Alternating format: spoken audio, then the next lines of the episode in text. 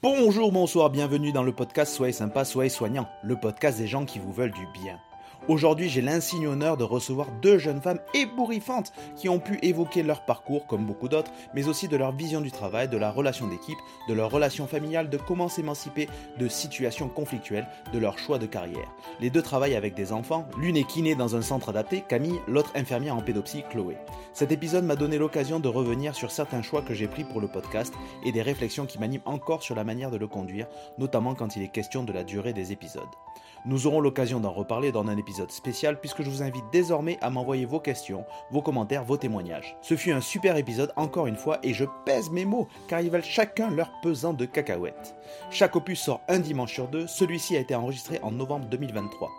Abonnez-vous, suivez le podcast via romain.sympa sur Instagram ou sur la plateforme de votre choix. Partagez, commentez, mettez la meilleure note afin que Soyez sympa, soyez soignant puisse encore grandir, s'épanouir et proposer de nouvelles idées. Pour vos candidatures ainsi que pour toutes questions et autres témoignages, envoyez un mail à romain.sympa.aol.com ou via Instagram. Prenez soin de vous et des autres. Bonne écoute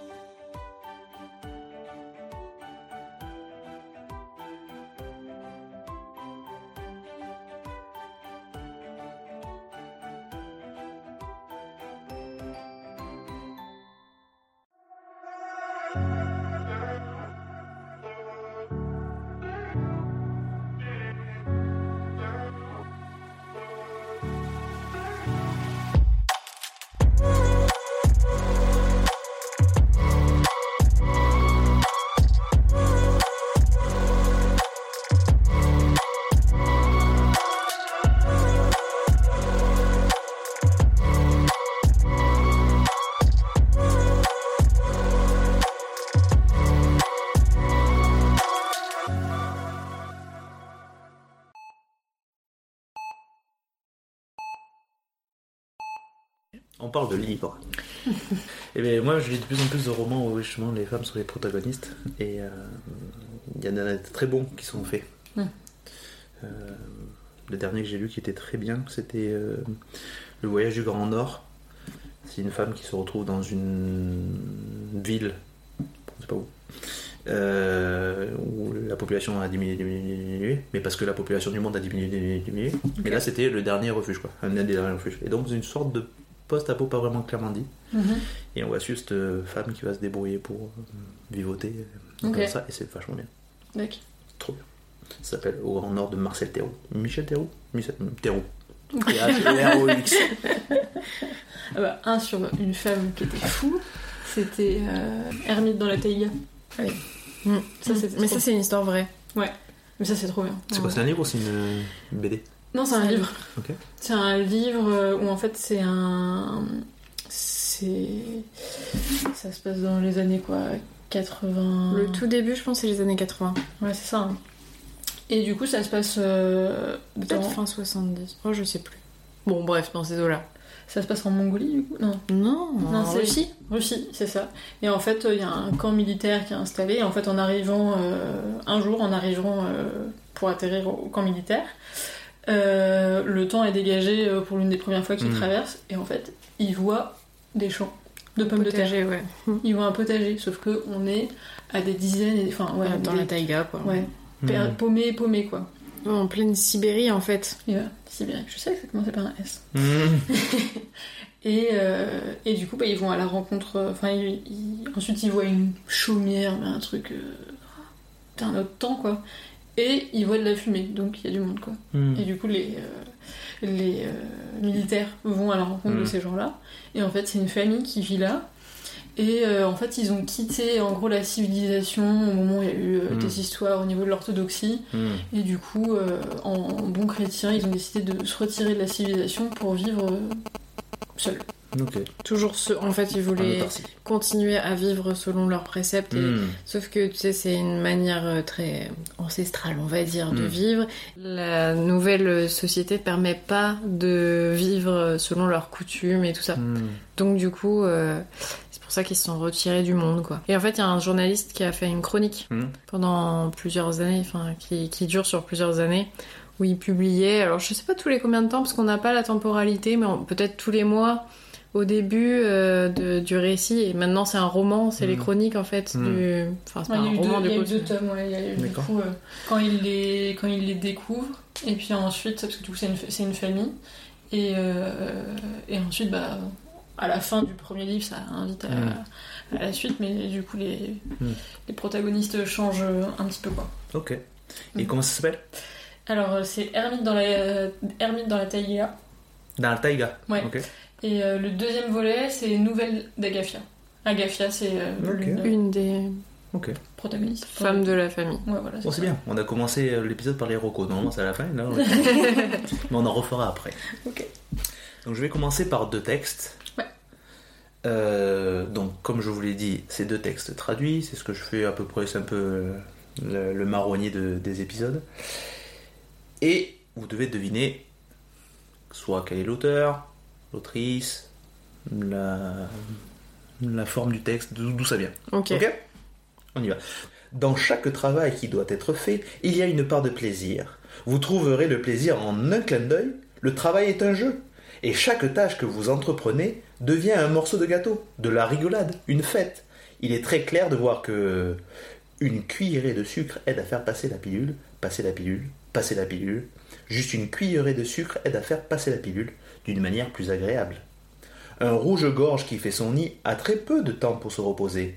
Lors de la collecte de ces morceaux de ficelle et de brindilles, bien que tout à fait absorbé par sa quête, il siffle un air joyeux, il connaît une chanson qui fera s'avancer le travail. Une cuillerée de sucre aide à faire passer la pilule, passer la pilule, passer la pilule. Juste une cuillerée de sucre aide à faire passer la pilule d'une manière plus agréable. Les abeilles qui vont chercher le nectar dans les fleurs pour l'amener à la ruche ne sont jamais fatiguées de faire des allers-retours en bourdonnant car elles prennent une gorgée dans chaque fleur qu'elles butinent et ainsi elles ne trouvent pas que leur tâche est une corvée. Ah, une cuillerée de sucre aide à faire passer la pilule, passer la pilule, passer la pilule. Juste une cuillerée de sucre aide à faire passer la Pilule. oui, d'une manière plus agréable. Est-ce que vous avez deviné l'origine de ce texte? Bah, Moi je pense Vas-y. ça commence. Alors, je- avant l'épisode, elles ont tendance à parler en même temps, donc c'est possible qu'il y ait une forme de synchronicité entre les deux. Moi je pense que c'est une chanson. Oui, J'aurais dit pareil parce qu'en fait il y a un refrain. Vous avez vu, ok. Maintenant, qu'est-ce que ça pourrait être? Mais après, de quelle chanson il s'agit euh, Alors, ça pourrait être dans quel univers, par exemple? Peut-être un film ou. Mhm, Ça, c'est bon. Ça, c'est validé. C'est validé? Un film, pas de dessin animé. Non. Un truc euh, peut-être plus pour les enfants. Oui. Parce que le- les paroles sont assez euh, simples. Et puis euh, le sucre qui fait passer la pilule. euh, Mhm. Ça pourrait pas être Charlie et la chocolat- chocolaterie? Non. Mais il y a une dimension pour les enfants. Et dans quel genre de film ou qui a fait des films dans lesquels il y a des chansons pour les enfants? Les Comédie musicale. Disney. Ouais, hein? Les Disney. Voilà, vous êtes dans les deux trucs là. Vous y êtes. Donc elles l'ont dit en même temps, Disney et comédie musicale. Mary Mary Poppins. Exactement C'est Mary Poppins, Julie Andrews, A Spoon of Ah, Sugar. mais oui, mais oui. Quand ils prennent le sirop. Ouais. Alors là, peut-être un peu plus dur, mais ça dépend de, vos, euh, de ce que vous aimez écouter. Bah non. Eh oui. Tu vois, on y arriver vite quand même. Le parapluie, ça a aidé. C'est ça, j'avais mimé le parapluie. Fort bien, non, je pense? Très bien. Est-ce que parmi, s'il y avait une compétition de personnes qui doivent mimer un parapluie, euh, vous pensez que j'aurais quelle place? Ah bah dans le la air parapluie, euh, ouais. je pense que tu serais plutôt au top niveau. Hein. Top niveau, Ouais, d'accord, bah, très ouais, bien, bah, je le prends, je le prends, merci. Je te prends dans mon équipe au Time's Up. Mange Voilà. Très important. si vous voulez. Donc c'est une chanson traduite. Mhm. Ça commence par se lever. Tu es brisé et en as marre de vivre dans le tourbillon de la réalité et tu ne vois pas le combattant, mais je le vois en toi, alors on va s'en sortir et déplacer des montagnes. On va s'en sortir et déplacer des montagnes. Je dis ça parce qu'il y a trois points de suspension. C'est pour marquer un peu de, tu vois, la- tu vois, de force dans ce texte. Et je vais me lever, je me lèverai comme le jour, je vais me lever, je me lèverai sans peur, je vais me lever, et je le ferai encore mille fois, et je vais me lever. Haut comme les vagues, je vais me lever, en dépit de la douleur, je vais me lever, et je le ferai encore mille fois, pour toi. Ça c'est dit quatre fois. Quand le silence n'est pas paisible et qu'il semble que ça devienne dur de respirer, et je sais que tu te sens comme si tu mourais, mais je te promets, nous remettrons le monde sur pied et déplacerons des montagnes. On va s'en sortir et déplacer des montagnes. Et je me lèverai, je me lèverai comme le jour, je vais me lever. Je me lèverai sans peur, je vais me lever, et je le ferai encore mille fois, pour toi. Tout ce dont nous avons besoin, tout ce dont nous avons besoin, c'est d'espoir. Et pour ça, on compte l'un sur l'autre. Et pour ça, on compte l'un sur l'autre. Et pour ça, on compte l'un sur l'autre. Nous nous lèverons, nous nous lèverons, nous nous lèverons, nous nous lèverons. Je vais me lever, me lever comme le jour, je vais me lever en dépit de la douleur, je me lèverai encore mille fois, et nous nous relèverons, lèverons comme les vagues, nous nous lèverons. Il y a beaucoup de notions de se lever. En dépit de la douleur, nous nous lèverons et nous le ferons encore mille fois pour toi. Et cette fois, elle ne le fait que trois fois, mais elle rajoute oh oh oh oh oh oh oh oh oh. Elle. Ah mince Ça donne Oh. Oh T'as donné un indice. Euh, bah du coup j'essaie de traduire en anglais au fur et à mesure. J'ai fait exactement pareil. Donc il y a un truc de wake up quoi. Non, traduisez plutôt lève-toi. Putain, j'ai arrêté Duolingo trop tôt. Duolingo qui est l'application pour apprendre une nouvelle langue, c'est ça Exactement. Hmm. Je suis sûre qu'en plus elle est connue. Alors, euh, elle chante en anglais. Ouais, ça j'étais sûre que c'était l'anglais. Alors, est-ce que vous avez, vous avez besoin d'indices Ouais. Ouais, un petit là pour démarrer. Est-ce que vous voulez que je vous donne son prénom et son nom pour comme indice Mettez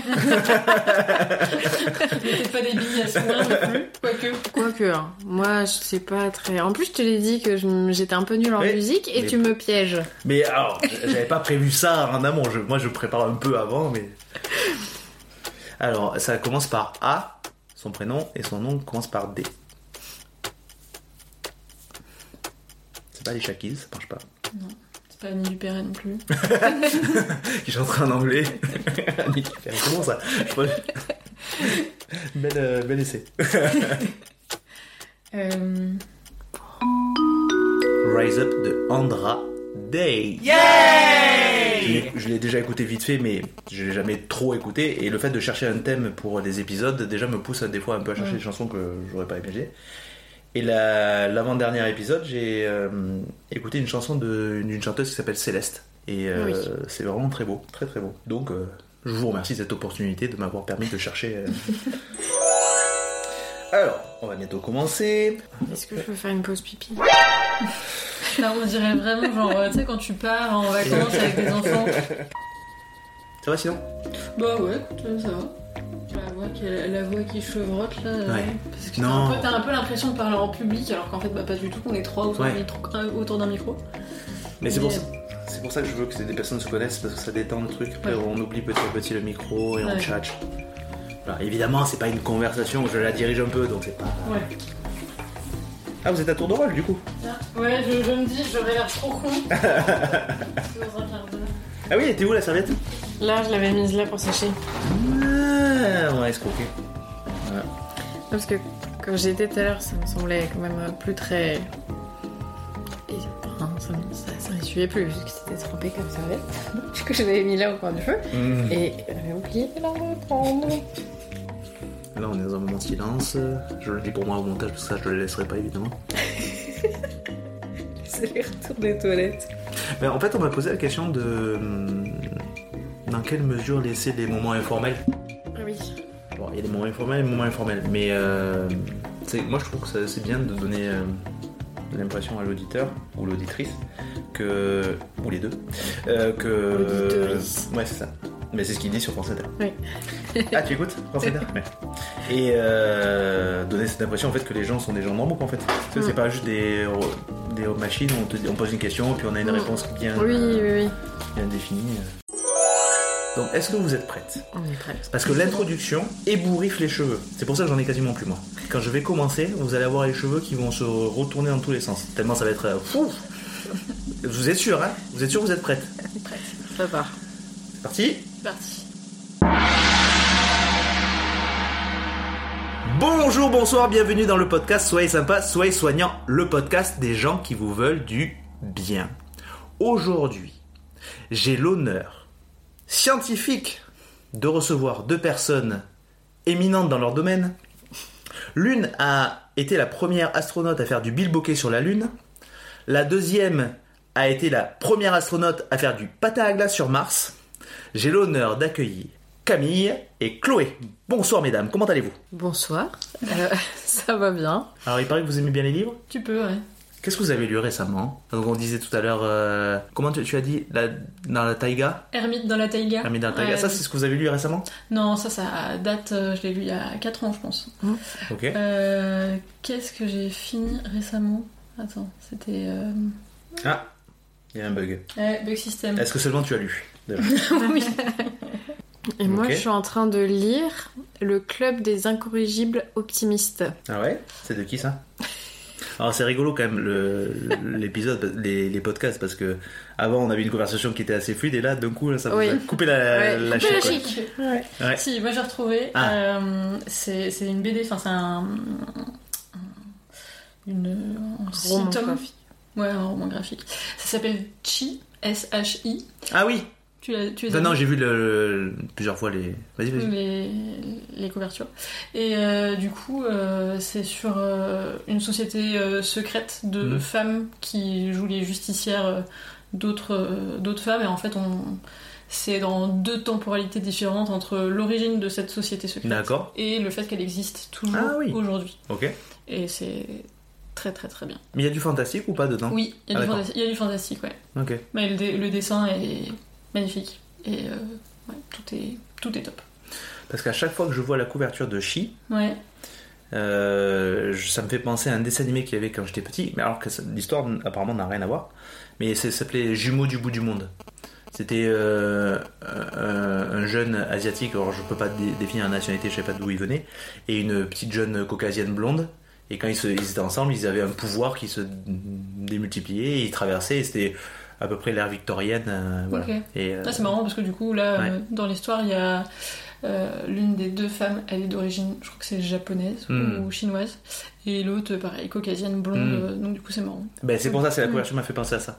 Et ça, c'est bien avant. euh, Et je me rappelle plus trop d'histoire parce que à cette époque-là, je préférais Dragon Ball. Ouais. Ça faisait plus. Je le fais bien ou pas? Très bien. Par rapport au parapluie. Ah, Ah, Moins Ah. facile en même temps. ouais. Moins facile. Ouais, moi, je valoriserais plus le parapluie. oui, parce que c'était beaucoup plus. Ouais, d'accord. Ouais. Ok. Parce que si tu faisais juste ce bruit-là, Hmm.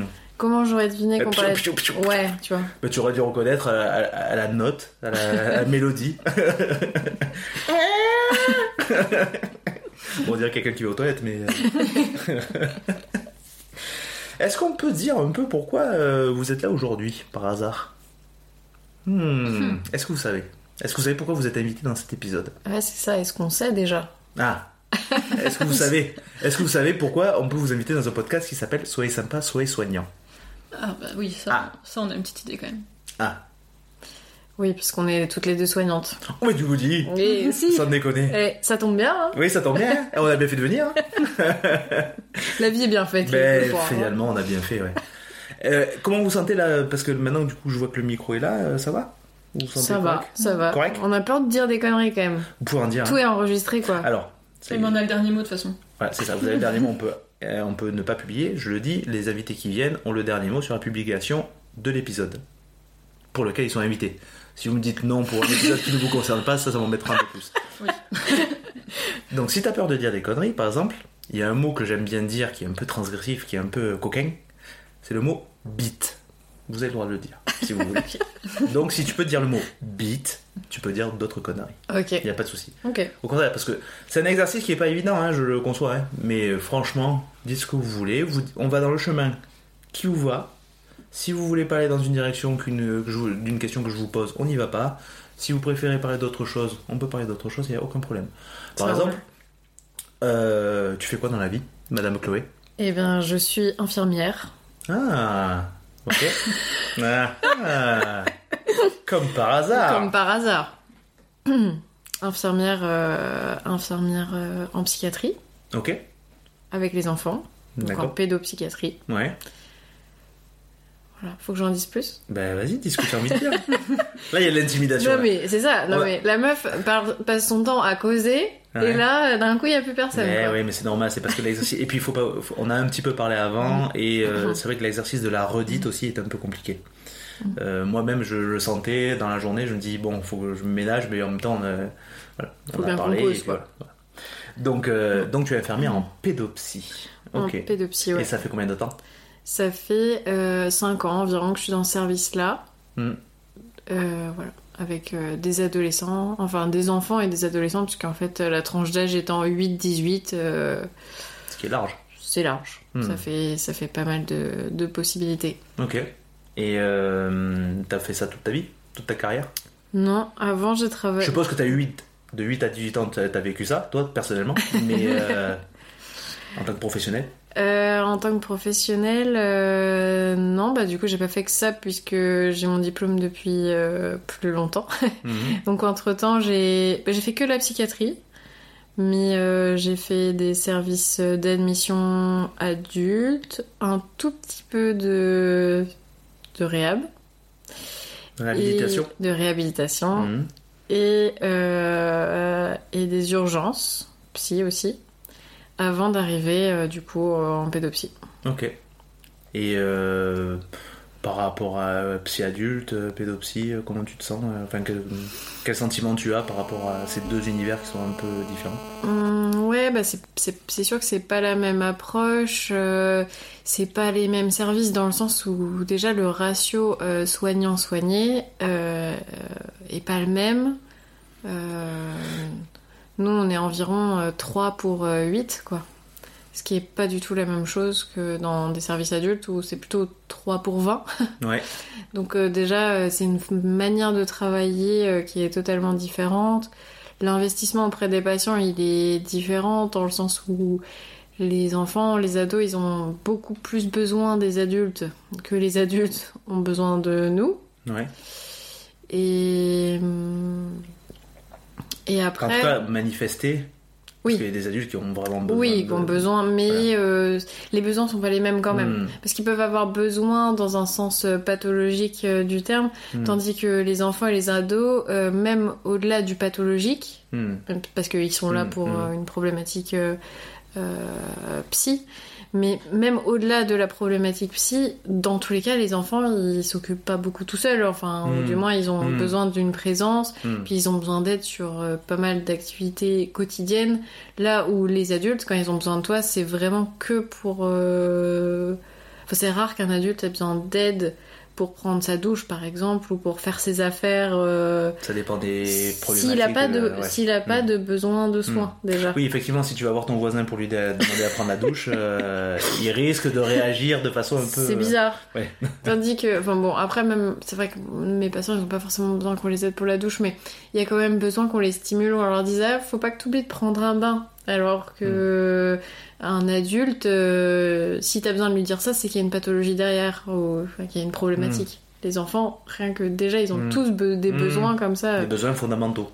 Ouais. Je donne des exemples comme ça, mais euh, voilà, déjà le, le lien au, au patient est pas le même puisque les besoins sont pas les mêmes.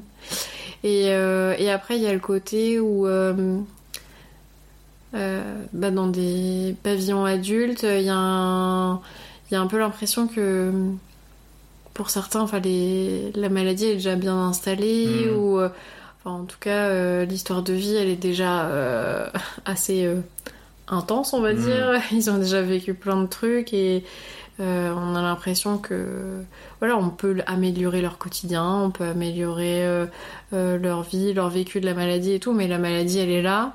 Tandis que pour euh, la tranche d'âge euh, dont je m'occupe, alors certains on sent bien que ça va être euh, quand même dur et peut-être on s'engage dans une maladie qui est longue, Hmm. mais euh, aussi on a l'impression qu'on peut encore euh, changer les choses. Mm. Parce qu'on intervient à un moment où euh, bah, tout est possible, quoi. L'adolescence, c'est quand même une période bah, où aussi bien ça peut basculer du mauvais côté, mais aussi on peut encore Mm. intervenir avant euh, qu'il décompense euh, L'univers franchement, des quoi. possibles est vaste. Voilà, on a l'impression de Hmm. plus avoir de possibilités de soigner et pas juste d'accompagner. Ok. Et c'est le service dans lequel tu es resté le plus longtemps. Ouais, au final, ouais. Hmm. Mm. Enfin, je me permets de dire parce que tu as commencé il y a quoi il y a, hmm, Bah, 2015, mon diplôme. 2015. Ok. Oui, parce qu'on a, je préfère le dire aux auditeurs, on a une vie avant le, le- d'enregistrer et ça a l'air que je- j'essaie de me renseigner un peu sur les gens, donc on discute un peu avant. Donc oui, donc tu as commencé en 2015 et donc oui, finalement, 5 ans, euh, ça va vite quoi. Bah 5 Mm. ans, c'est un Mm. gros bout de ma carrière, Mm, ouais, ouais, quand même, ouais. du coup. Ça y est, bientôt la retraite? On espère. Hmm. On milite pour, en tout cas. hein. Oui, bah, c'est ça. La retraite à 35 ans, c'est ça? Oui, Oui, on d'accord. Mm. Et par contre, euh, les 64 heures par semaine? Oui, voilà. ça. Bien sûr. Ça, je me rappelle plus. Je, je confonds toujours les deux, l'ordre. Moi aussi. C'est 64 heures par semaine. et toi, Camille, du coup, tu fais quoi? Et moi, je suis kiné. Ok. Je suis kiné, euh, du coup, en service de rééducation pour euh, enfants. Ok. Donc vous êtes toutes les deux dans le milieu infantile. Ouais. Les enfants qui vont pas bien, parce que sinon c'est pas marrant. Oui, bah oui. Non, sinon, on les prend pas. Bah, encore une fois, si tu vas voir l'enfant du voisin qui t'a rien demandé, que tu lui fais des manipulations alors qu'il va très bien, euh, il risque de, de grogner un petit peu. Ouais, ouais, ok. Et ça fait combien de temps que tu fais ça? Et ben moi, ça fait 6 ans, euh, ça fait 7 ans que, je, suis, euh, que je suis diplômée. Ok. Euh, Et fier de l'être? Ouais, ça va. Ouais. C'est pas une honte en tout cas. non, c'est pas une honte. Tu, tu, tu Même si bon, c'est un peu le truc que tu caches un peu, tu sais, quand t'es quand t'es à un repas entre potes, c'est que tu dis ah je suis kiné, ah bah tu tombes hyper bien, j'ai hyper mal au dos, t'aurais pas euh, une petite manip d'ostéo à me faire Hmm. Non, je suis kiné, je suis pas ostéo. Mais moi, comme je disais à- aux gens quand j'ai commencé à dire que j'étais infirmier, les gens qui me rencontraient notamment, qui commençaient à me demander des conseils, je leur dis Bon, j'en sais rien, je suis infirmier en psy. Donc tout ce qui est tout ce qui est médicaments et tout ça, pff, moi je sais pas, moi je m'occupe de la tête, hein, je- le reste. euh, oh, t'as une fracture Bon, ouais, t'inquiète, ça va passer, il faut juste euh, avoir du mental. ouais, donc du coup, euh, tu évites euh, ces sujets-là avec euh, tes Non. amis comme tes amis, ça non, va. mais je dis ça pour, euh, Ça je dis ça pour rigoler. Ouais, j'imagine. Je pense que c'est s'il y a des kinés qui écoutent, ils se reconnaîtront là-dedans certainement. Dès qu'on peut demander une aide gratuite, dès qu'on peut gratter un peu d'aide euh, gratuitement, on s'en prive pas. C'est rare. Bah oui, moi par exemple, si ça, ça peut arriver qu'on m'ait demandé, enfin, avoir une situation où des gens me demandent l'aide d'un juriste, et j'avais dans mes contacts juristes, donc je fais appel à sa, sa gentille euh, générosité euh, gratuite pour le conseil, normal. Et donc tu es contente alors de l'être? Euh, ouais, jusqu'ici, Ouais, euh, jusqu'ici ça va. Vas-y, Enfin, c'est un, un métier dans lequel on, on a vraiment une possibilité, enfin, un nombre de possibilités euh, énorme dans les pratiques qu'on peut faire. Mhm. Enfin, on, peut, on peut se spécialiser en cancéro, par exemple, sur l'accompagnement des, des femmes qui ont, eu un cancer du sein. Hmm, Bien évidemment, il y en a plein qui se, qui se spécialisent dans le sport. hmm. Euh, voilà. Après, euh, tu peux être euh, plutôt dans la ré- réhabilitation respiratoire en post-chirurgie, Hmm. pneumo. Hmm. Enfin, t'as as vraiment tout un tas de, de possibilités, autant en libéral que, que en salariat. En libéral, c'est clair que tu peux vraiment faire ta sauce. En salariat, c'est quand même un, petit peu plus compliqué. Mais, euh, mais le salariat, ça permet aussi d'être euh, parfois sur des phases vraiment aiguës que tu Hmm. rencontreras pas forcément en libéral. Pourquoi? Ben, par exemple, euh, kiné en, en réa néonate, en libéral. Enfin, tu as Hmm. des, des prémas euh, Hmm. de. Oui, il faut être dans le service et il faut. C'est ça. Hmm. Tu as des, des patients qui sont ultra monitorés euh, ou en, réa euh, adulte, par exemple. Ceux-là, tu les verras jamais, Ouais. tu les verras jamais en libéral. Ouais. C'est un peu le principe. Donc, euh, donc voilà. Et du coup, moi, je me suis euh, vite euh, pris de passion pour la pédia. Ouais, pourquoi? Et ben, c'était pas prévu. Ouais. C'était pas prévu. En fait, j'avais j'avais un stage de 8 semaines en deuxième année. Hmm. Et je me suis retrouvée du coup dans un l'hôpital de ma ville de naissance. Ok. Et, Ça et- j'aime bien parce que d'habitude les invités quand je leur ai dit il faut pas trop donner des villes et des trucs comme ça, en général ça c'est un bon test parce que si dès le début t'arrives à capter qu'il faut pas dire la ville, c'est que C'est bon. c'est bon. tu es validé, tu es validé. Super. Euh, et du coup, je tombe sur un, un maître de stage euh, très chouette. J'espère qu'il se reconnaîtra peut-être. Si... Reconnais ma voix. Et, euh, et du coup, je demande la neuro et du coup, je tombe avec lui. Et il me dit, bon, par contre, en vrai, 4 semaines, ça risque d'être un peu long. Hmm. Je sais pas si c'est à cause de moi ou pas, mais. mais euh, et du coup, il me dit, en vrai, coupe ton stage en deux. Et, euh, et comme ça, ça sera l'occasion de voir euh, des trucs que tu verras peut-être pas forcément dans tes prochains stages. Hmm. Il se trouve qu'en fait, sa femme était la kiné de la néonate. D'accord. Euh, et du coup, il me dit en vrai, on a, parce que du coup, euh, les services de néonat, il y a différents niveaux en fonction Ouais. de l'âge euh, auquel on peut recevoir euh, des enfants qui sont plus ou moins nés prématurés. Hmm. Du coup, là, c'était un niveau 3, donc c'est euh, l'avant-dernier niveau le plus haut, quoi. D'accord. Donc, euh, donc du coup, il me dit, bah, en vrai, euh, vas-y, quoi. Mais c'était l'occasion, quoi. Ouais, c'était l'occasion. Hmm. Moi, j'avais toujours été à l'aise avec les enfants, mais, mais je m'étais pas posé la question d'en faire mon métier. Enfin, Hmm. et, euh, et du coup, j'arrive euh, j'arrive dans ce service-là, et, euh, et en fait, ça m'a tout de suite fait kiffer, quoi. Ouais. Ouais, du coup, enfin, ouais, je sais pas, ça, ça a été simple, tout de suite. Hmm. Enfin, le contact avec bah, ces tout, tout jeunes patients là, Hmm. je trouvais ça top. Et en fait, ça a surtout éveillé ma curiosité, c'est-à-dire que les enfants nés euh, prématurés, euh, du coup, c'est des enfants euh, bah, qui sont nés quand même trop tôt et où tout n'est pas fini. Donc Mm. déjà, un Ouais, enfant qui naît à 9 mois, Ah oui. euh, le cerveau il est pas, fi- il est Mm. pas fini, enfin il y a tout un tas de choses qui sont Mm. pas terminées, mais d'autant plus chez les enfants qui sont nés prématurés. Et du coup, ça peut arriver qui est ce qu'on appelle des paralysies cérébrales. En fait, c'est-à-dire que le, le cerveau euh, immature va subir une agression et du coup, et ben, en fait, le cerveau lui il peut pas cicatriser. Donc du coup, c'est une lésion qui va rester, qui va pas évoluer, mais ensuite euh, l'enfant il se construit avec Mm. ça et euh, du coup ça fait des tableaux cliniques Mm. euh, bien précis. Mais du coup, moi j'ai vu des petits bouts de chou euh, qui pesaient euh, 500 grammes, qui avaient du coup bah, cette possibilité là un jour, enfin non 500 grammes, non 1 kilo. Hmm. Et, et du coup je me suis dit bah mais ils quoi après Hmm. Et, euh, et du coup, bah, j'ai fini ce stage-là en me disant, bah, en fait, euh, j'ai envie d'aller plus loin. Et, euh, et du coup, sur le stage d'après, j'ai demandé, enfin, sur le- un autre stage, parce que du coup, les stages de la deuxième année étaient déjà bookés, mais du coup, j'ai dé- j'ai demandé à aller en, en institut d'éducation motrice. Du coup, D'accord. là, c'est euh, c'est un- une structure médico-sociale Hmm. qui accueille des enfants porteurs de handicap D'accord. euh, moteurs, D'accord. euh, avec euh, troubles associés plus, plus ou moins. Oui. Et- Mais principalement, c'est moteur. Ouais, principalement. euh, C'est-à-dire qu'ils peuvent pas se déplacer comme ils veulent, ils peuvent pas faire les mouvements qu'ils veulent. et- Ouais, c'est voilà. ça. En gros, c'est Ouais. ça. Et, euh, et du coup, j'ai eu le stage. Et, euh, et là, je me suis dit, bon, bah. Enfin, j'ai passé le stage là-bas et je me suis dit, bon, ok, c'est ça que, c'est ça que je veux faire, quoi. Cool. Donc, euh, donc voilà. Et euh, bah, le diplôme arrive. Hmm. Tous mes potes de promo font du libéral. Tout le monde bouge, enfin, tout le monde bouge à droite à gauche. Hmm. Et moi, je me suis dit, bah, je vais faire du libéral. Hmm. Et, euh, et j'ai fait, euh, j'ai fait six mois de libéral et euh, ça a été une expérience horrible. Bah, j'en ai appris, enfin, Ouais. n'importe quelle expérience, euh, Mm. on a quand même toujours T'as éliminé. forgé, ouais. Mais, mais je me suis dit, ah non, vraiment, j'ai pas la. Pourquoi? Parce que je me suis sentie très très seule. Ok. Je trouve que. Enfin, juste en sortie de diplôme ou. euh, Ouais. Enfin, T'avais pas cette expérience. Ouais, t'es, un, un bébé quoi. Mm. euh, Et puis... Alors que tu voulais t'occuper de bébé. Bah voilà, tu vois. Ouais, ouais, voilà, j'étais, pas au, bon- endroit, quoi. Et puis, enfin, on, on te. Enfin, on est en école, on te file vraiment la boîte à outils, mais. Mm. euh, ça, c'est vraiment la boîte à outils Hmm. euh, Bien sûr. assez standard euh, Mm. de chez Loire Merlin, euh, bon, où c'est moyennement bonne qualité, Oui, et oui, t'as oui. vraiment.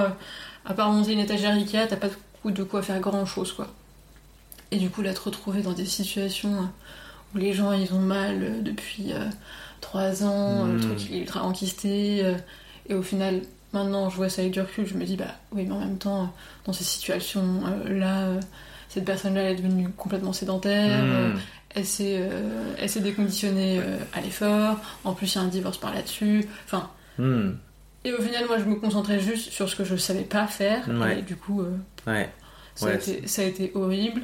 Euh, bah, du coup, enfin, tes collègues. euh, alors, les cabinets de groupe, ça existe, Hmm. mais euh, bah, une ambiance et une solidarité, ça se construit et Ouais. ça se fait vivre. Hmm. Et, et moi, dans les cabinets où j'ai été, c'était pas, c'était pas ça. Donc, euh, donc, du coup, assez rapidement, je me suis dit, bon, on va revenir Ouais. sur un truc où je me suis sentie bien. Hmm. Et du coup, j'ai postulé dans les 4 IEM de ma région. Et quoi? Les 4 IEM. C'est quoi ça? IEM, c'est un Ah. Institut d'éducation motrice. Ok, ok, Ouais, c'est ce que tu du coup, je, Ok. Enfin, j'emploie plus souvent ce oui, terme-là, oui, sûr, du coup, comme ça tout le monde est Ouais. clair. Euh, du coup, Et j'ai pas IME, parce que IME c'est pour. Ouais, les, institut euh, médico-éducatif. voilà. Donc là, c'est des enfants plus avec euh, un handicap euh, cognitif. Ouais, c'est ça. Euh, Et donc, donc t'as- tu t'es postulé dans les IEM. Ouais, j'ai postulé dans les quatrièmes euh, Mm. de la région et du coup j'ai été pris euh, à 1. Ouais. Qui, euh, il y avait une kiné qui, une kiné qui partait euh, et, euh, et Enfin, moi j'ai demandé un tuilage parce que du Mm. coup j'étais toute, toute jeune diplômée. Ouais. Bon, j'avais fait deux stages Ouais. euh, en pédia, mais j'avais pas non plus une expérience qui pouvait justifier que je Mm. puisse gérer euh, 15 Mm. enfants d'un coup avec euh, des handicaps assez lourds quand même. Hmm, Et du coup, bah, ça a commencé comme ça. Trop bien. Et j'ai passé, euh, j'ai travaillé euh, deux ans et demi Hmm. là-bas. Euh, et là, le travail en équipe, euh, enfin, ça a pris une autre dimension dans ma, dans ma façon de Hmm. travailler. Parce qu'en fait, euh, Ouais. Bah là, je travaillais pas juste avec, euh, j'étais pas dans l'entre-soi, Hmm. j'étais pas juste avec des kinés, Hmm. j'étais avec des gens qui avaient euh, une vision, enfin, avec euh, des moniteurs éducateurs, des éduxp, Hmm. des psychologues, des psychomotes, des, des ergothérapeutes. Hmm. euh, Les infirmiers? Oui, avec Et peut-être des infirmières, eux aussi. un infirmier, une infirmière. Elles se connaissent toutes les deux, hein. je pense qu'il y a de la connivence. Ouais. Et, euh, et du coup, ouais, ça m'a, ça m'a vraiment parlé, le fait de travailler à plusieurs et de Mm. pas juste regarder tous avec les mêmes lunettes. Et, et au final, euh, enfin. Avec une équipe, avec une équipe avec qui tu t'entends? Parce que c'est pas Euh, évident aussi. Ah oui, il, peut, il pourrait ça- il peut y avoir la vision pluridisciplinaire, mais si après, par contre, chacun reste un peu dans son, Mm. dans son précaré, qui partage pas son, son, sa vision, ses réflexions, ou qui les partage de façon pas forcément euh, compréhensible, on va dire, Mm, mm. à minima, ça peut être compliqué. Et, Ça- et puis la bienveillance aussi. Ouais, ça c'est sûr. Ça c'est sûr que euh, assez rapidement, euh, quand on arrive dans une équipe, on sent les tensions qui sont un peu anciennes. Ah, ok. Il y a les tensions aussi avec la direction, parce que Mhm. là, milieu médico-social, il n'y a pas beaucoup de moyens. Non. Donc euh, ça aussi c'est quand même un gros sujet de tension. Ouais. Et puis on est face euh, à des enfants qui ont des handicaps moteurs, Mm. mais il y a aussi des situations sociales qui sont quand même Hmm. bien compliquées. Donc euh, quand on est face à des situations compliquées, qu'on n'a pas toujours les moyens, Mm. euh, que les salariés ne sont pas toujours entendus, faut être suffisamment intelligent pour euh, bien gérer les choses Mm. et être motivé quoi. Hmm. Mais euh, oui, c'est sûr que ça, le sal- enfin, travailler en salariat, c'est travailler en équipe. Et c'est aussi riche que, que ça peut être compliqué, mais après, Hmm. à chacun d'y mettre son énergie pour que ça soit plutôt intéressant. Mais là, actuellement, est-ce que tu estimes que tu as trouvé ton équilibre ou ta place juste dans cette équipe?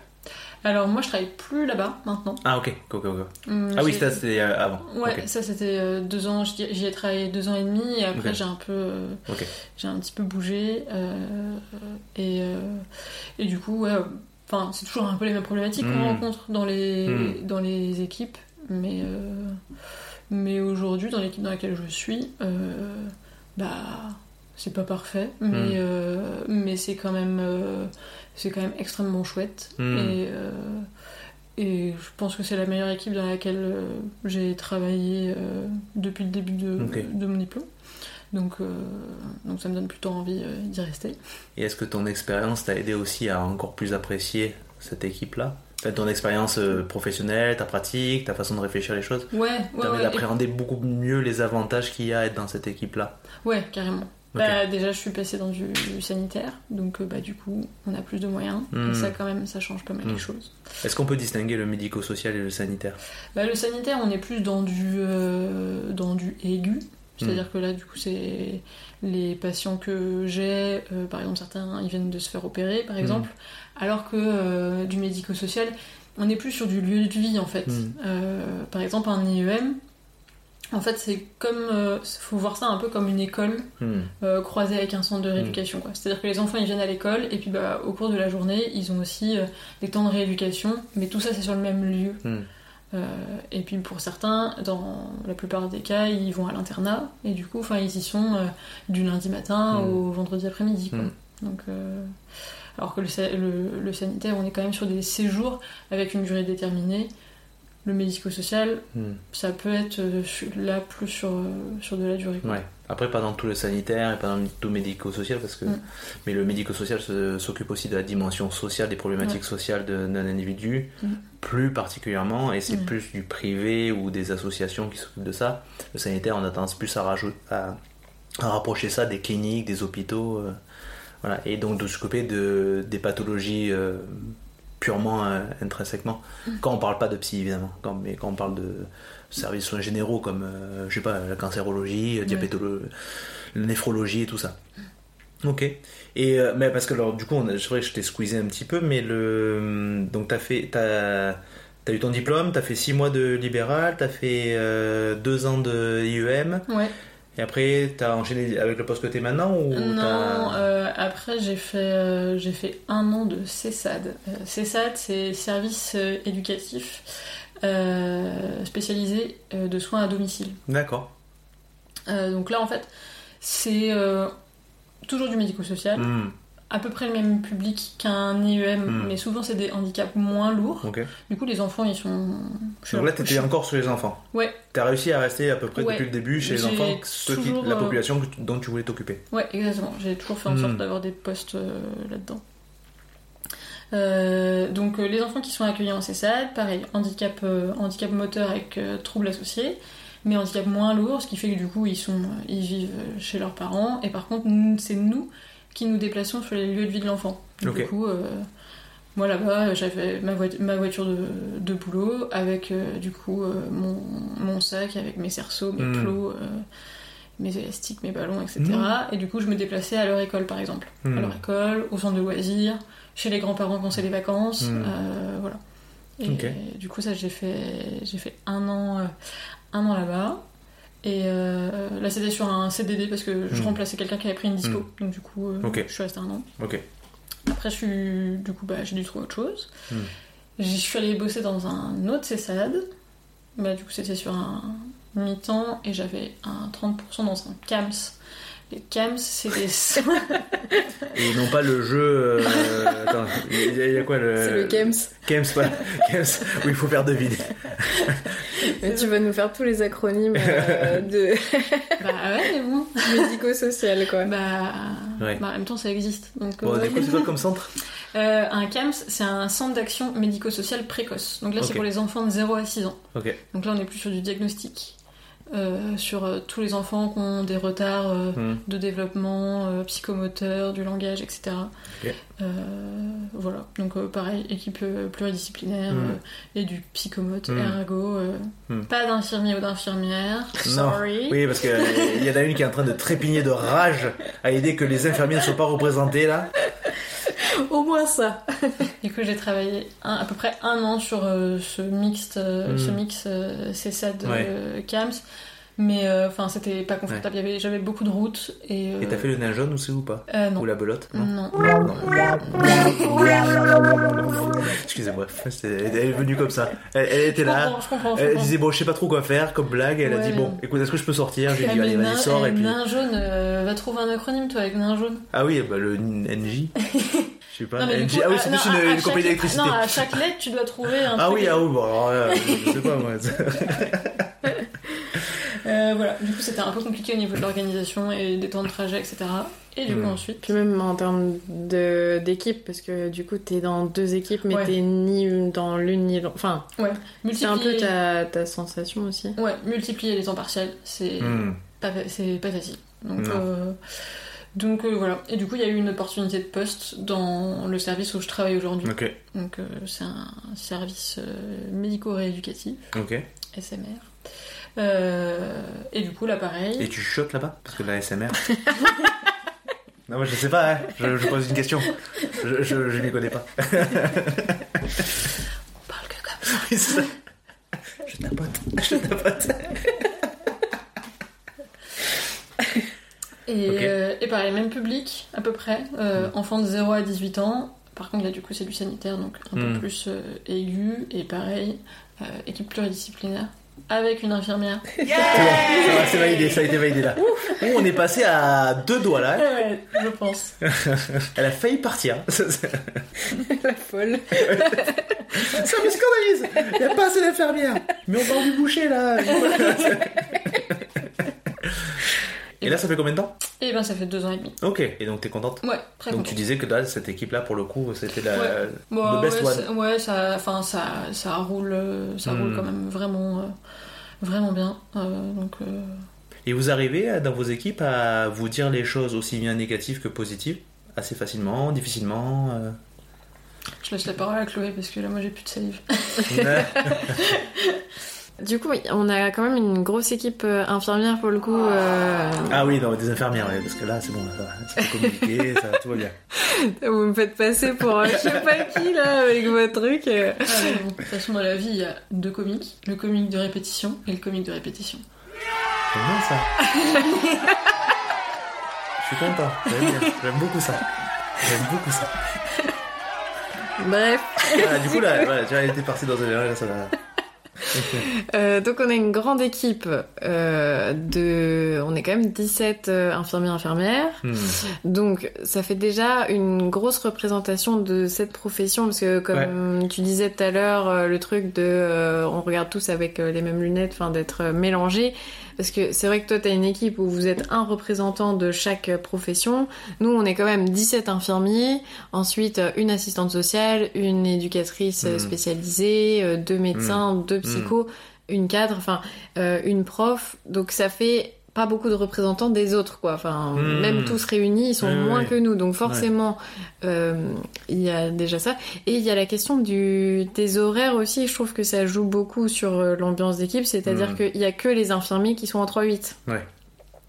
donc forcément nous on a une dynamique d'équipe un peu à part du reste de l'équipe pluridisciplinaire puisque euh, bah, on passe euh, enfin on fait des, des nuits ensemble des week-ends Mhm. ensemble enfin tous les moments où Mhm. bah en fait euh, les autres ils sont chez eux avec leur famille et tout nous bah des fois on est au travail donc il y a un petit décalage de ce côté-là et même dans notre rôle auprès des patients c'est-à-dire que nous quand on arrive dans le service on est avec les patients quasiment tout le temps jusqu'à Mhm. ce qu'on en parte quoi alors que les autres, ils, ils ont des, beaucoup d'interventions, pas mal de soins indirects, euh, des, des temps où ils, ils travaillent pour le patient, mais pas forcément avec. Donc, euh, du coup, euh, là, ça, ça change un peu aussi le, le rapport au service. Donc, ça, ça peut créer, je trouve, un peu des tensions sur le fait, des fois, pas, pas forcément que moi, hein, enfin, de Oui, l'équipe de l'équipe de infirmière de pouvoir euh, dire bah ouais mais là on prend telle et telle décision mais Hmm. euh, vous pensez pas aux répercussions euh, pour ceux qui passent tout le temps avec Ouais. euh, les patients Hmm. donc ça ça peut être source de tension mais en tout cas dans l'équipe infirmière je trouve qu'on communique bien même avec en fait les autres professionnels aussi, hein, ça communique bien, mais euh, comme il n'y a pas les mêmes problématiques, peut-être des fois c'est dur de d'être sur la même longueur d'onde euh, euh, pour pour ouais pour communiquer. Mais globalement, on arrive à se dire euh, oui quand quand c'est bien, quand c'est pas bien, on arrive quand même à, parler. Il y a des moments où c'est dur, enfin après, après ça dépend des sujets et quelle est la problématique. Hmm. C'est toujours pareil. Hmm. Si, euh, si la problématique elle est vraiment sur la question du soin et de la manière de prendre en charge et tout, je trouve que c'est assez simple d'aller euh, d'aller dire euh, ben ouais mais là on peut pas faire ça toi si tu commences à dire ça aux patients c'est compliqué Hmm. machin enfin c'est faci- je trouve que c'est plus facile de parler de, de la manière de travailler enfin de la manière de faire les prises en charge Hmm. par contre, euh, quand on est truc, plus sur des trucs, euh, des problématiques de personnalité, Mm. où là forcément on vient toucher un truc euh, qui est super, euh, qui est super compliqué. Mm. Euh, si on trouve qu'un tel euh, travaille pas assez ou euh, manque de présence ou ou euh, je sais pas, ou a une manière euh, d'entrer en relation euh, qui est pas très adaptée, mais là on Mm. touche à des trucs où ça devient compliqué d'aller en parler. C'est plus difficile pour toi? Oui. Ouais. Ah oui, parce que enfin, c'est plus dur de remettre en question euh, la personne. Oui, mais tu peux, as plusieurs stratégies pour le faire. Oui. Et puis tu peux, puis tu peux te tromper aussi. Tu peux y arriver en mode humble. euh, parce que je, je pose la question parce que euh, cette semaine j'ai eu euh, l'opportunité d'évoquer ça en équipe, dans mon équipe, la notion de comment mieux communiquer entre nous, comment mieux s'approcher, s'appréhender, questionner et comment assouplir un peu nos fonctionnements. Euh, Moi-même, euh, j'ai une certaine rigidité dans certains fonctionnements, donc euh, voilà. Mais j'invite tout le monde à me dire, euh, même les gens que je connais, par exemple, des gens dans la rue, s'ils veulent me dire qu'il y a un problème dans mon fonctionnement. non, mais les gens du service à me dire si, voilà, si ça peut se questionner. Après, j'ai tort, j'ai raison, on s'en fout. On voit c'est des aménagements qu'on peut faire. Mais j'ai trouvé, parce que ça, ça fait plus de 10 ans maintenant que je suis infirmier, et euh, j'ai remarqué, euh, selon mon expérience, qu'il était très difficile de se dire les choses sur les pratiques des uns et des autres, ou des unes et des autres, malgré l'expérience, malgré le fait que nous travaillons en psychiatrie, où c'est le relationnel qui prime. Quand il s'agit de se dire des choses entre professionnels, c'est difficile. Une des premières euh, barrières que j'ai pu connaître, c'est tu es diplômé, à partir de maintenant, tu te débrouilles. Du coup, ça, ça empêchait un peu le feedback. Et donc, j'ai remarqué que c'était difficile de se dire les choses pour dire à un collègue, attention là, ça risque de déconner un peu. Mais je trouvais que c'était encore paradoxalement plus difficile de dire un truc positif, un truc sympa à un collègue une collègue. Et, ça me questionne en permanence de savoir comment arriver à se dire les choses sans sentir forcément une attaque personnelle, sans, que, sans avoir peur non plus de blesser. Alors évidemment, sur le moment, bon, on n'est pas toujours maître de ce qu'on ressent, ou de comment on le reçoit, ou comment on aimait. Mais comment amoindrir cet effet-là pour juste dire sur un plan pratique, là, il y a un truc qui me questionne, comment on peut en discuter et comment on peut trouver une solution? Ouais, moi je trouve que de passer par justement par la question de la clinique, de comment, de se centrer, de revenir sur le patient et euh, je sais pas, de passer peut-être, euh, dire bah moi euh, j'ai l'impression que euh, tel patient, euh, il faut, enfin, on en a parlé parce qu'on en parle en réunion clinique, donc l'objectif c'est plutôt ça, peut-être de se baser sur un objectif qui a été donné en équipe à la dernière réunion clinique, dire bah l'objectif c'était ça. Est-ce que quand on fait ça, on travaille vraiment cet objectif-là ou est-ce qu'on va pas dans le, dans le Mm. mauvais sens Peut-être de se baser sur des trucs un peu euh, factuels? Enfin, moi Mm. en tout cas, quand j'ai quelque chose comme ça où je suis pas très à l'aise avec euh, la pratique de quelqu'un ou euh, la manière de faire, ou je sais pas trop comment le dire autrement, mais euh, je vais essayer de revenir à ben ouais pour euh, tel jeune on doit essayer de de, de travailler euh, sur telle habileté sociale donc si t'es trop permissif pour tel truc Mhm. est-ce que est-ce que t'as pas l'impression qu'on va pas à l'encontre euh, Hmm. et après, la personne, du coup, va dire euh, Ben, ouais, mais là, du coup, je travaillais plus ça, donc, euh, du Mm. coup. Et puis là, je dis Ah, ouais, bah, c'est un autre objectif. Bah, je, je dis Mm. un exemple comme ça. Hmm. Ouais, là, c'est un autre objectif qu'on devait travailler, donc, euh, ok, je comprends à ce moment-là. Ou alors, peut-être la personne va se dire. Ouais, c'est vrai, j'avais pas vu ça sous cet Mm. angle. euh, effectivement, je referai, je ferai différemment la Mm. prochaine fois. Enfin, de se baser sur des choses un peu factuelles, moi, je trouve que ça aide parce que c'est pas juste moi qui dis euh, toi tu fais pas bien les choses. Je questionne en fonction de ce qui était l'objectif de notre travail, quoi. Hmm. Ok. Et toi, Camille? Hmm, euh, je travaille dans une équipe où je pense que personne n'aime le conflit. Ok. Et je pense que ça, c'est assez. Je pense que ça se retrouve un peu quand même chez les soignants. Euh, On aime prendre soin, on aime que tout aille bien, que. Faudrait que tu viennes en psychiatrie. hein. ouais, parce que j'allais te dire, euh, moi dans mon équipe, les gens, ils sont pas anti-conflit. hein. En tout cas, Oui, dans ton expérience, dans, oui. mon, dans mon service, euh, oui. Mm. Après, oui, c'est vrai que bon, quand j'y repense, peut-être- c'est peut-être pas si universel que ça. Non, mais tu as exprimé un désir et qui s'entend, et effectivement, oui, oui, ça serait bien de ne pas avoir de conflit. Et puis Ouais. les gens qui veulent, qui cherchent le conflit, enfin, ils cherchent pas forcément nécessairement le conflit pour le conflit. C'est juste parce Mm. qu'ils sont, ils voudraient trouver une solution, mais ils savent pas faire autrement. Mm. Après, euh, pour y avoir un peu pen- en- pensé, enfin, maintenant le conflit, je le vois un peu comme une mue. C'est-à-dire que, bah, en fait, on va passer par une phase de conflit, Hmm. mais pour aller vers une situation mieux ensuite. Et, et ça, c'est pas encore. euh, Enfin, je pense qu'il y a beaucoup de gens qui voient le conflit comme euh, un truc euh, où ça, où ça va pas quoi. Enfin, c'est Une ca- fatalité. Ouais, c'est une catastrophe. Mm. Enfin, faut éviter les conflits. En fait, le conflit, euh, c'est juste l'occasion de remettre les...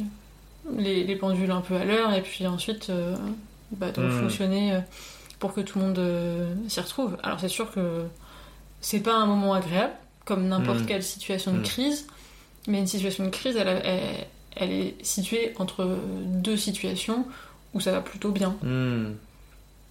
Et parce que du coup, pour vous, le conflit, enfin, nécessairement, si tu questionnes l'autre, ça va nécessairement générer un conflit. Ah non, non, enfin pour moi, euh, on peut aussi euh, se questionner et puis Mm. en fait euh, juste euh, se remettre en question.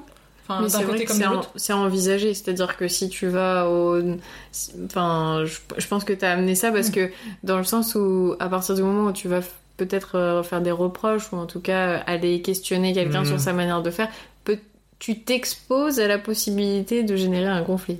Après, ça dépend, tout dépend de la personne à qui tu Mm. t'adresses. Ouais. Des personnes qui sont bah, très à l'aise en fait avec le fait que bah, on discute Hmm. et euh, on n'est pas d'accord. Et pourquoi est-ce qu'on n'est pas d'accord? Et puis chacun expose ses arguments. Mm. Puis on- chacun se remet un peu en question. Mm. euh, T'as pas raison, j'ai pas raison, mais on peut trouver un terrain d'entente.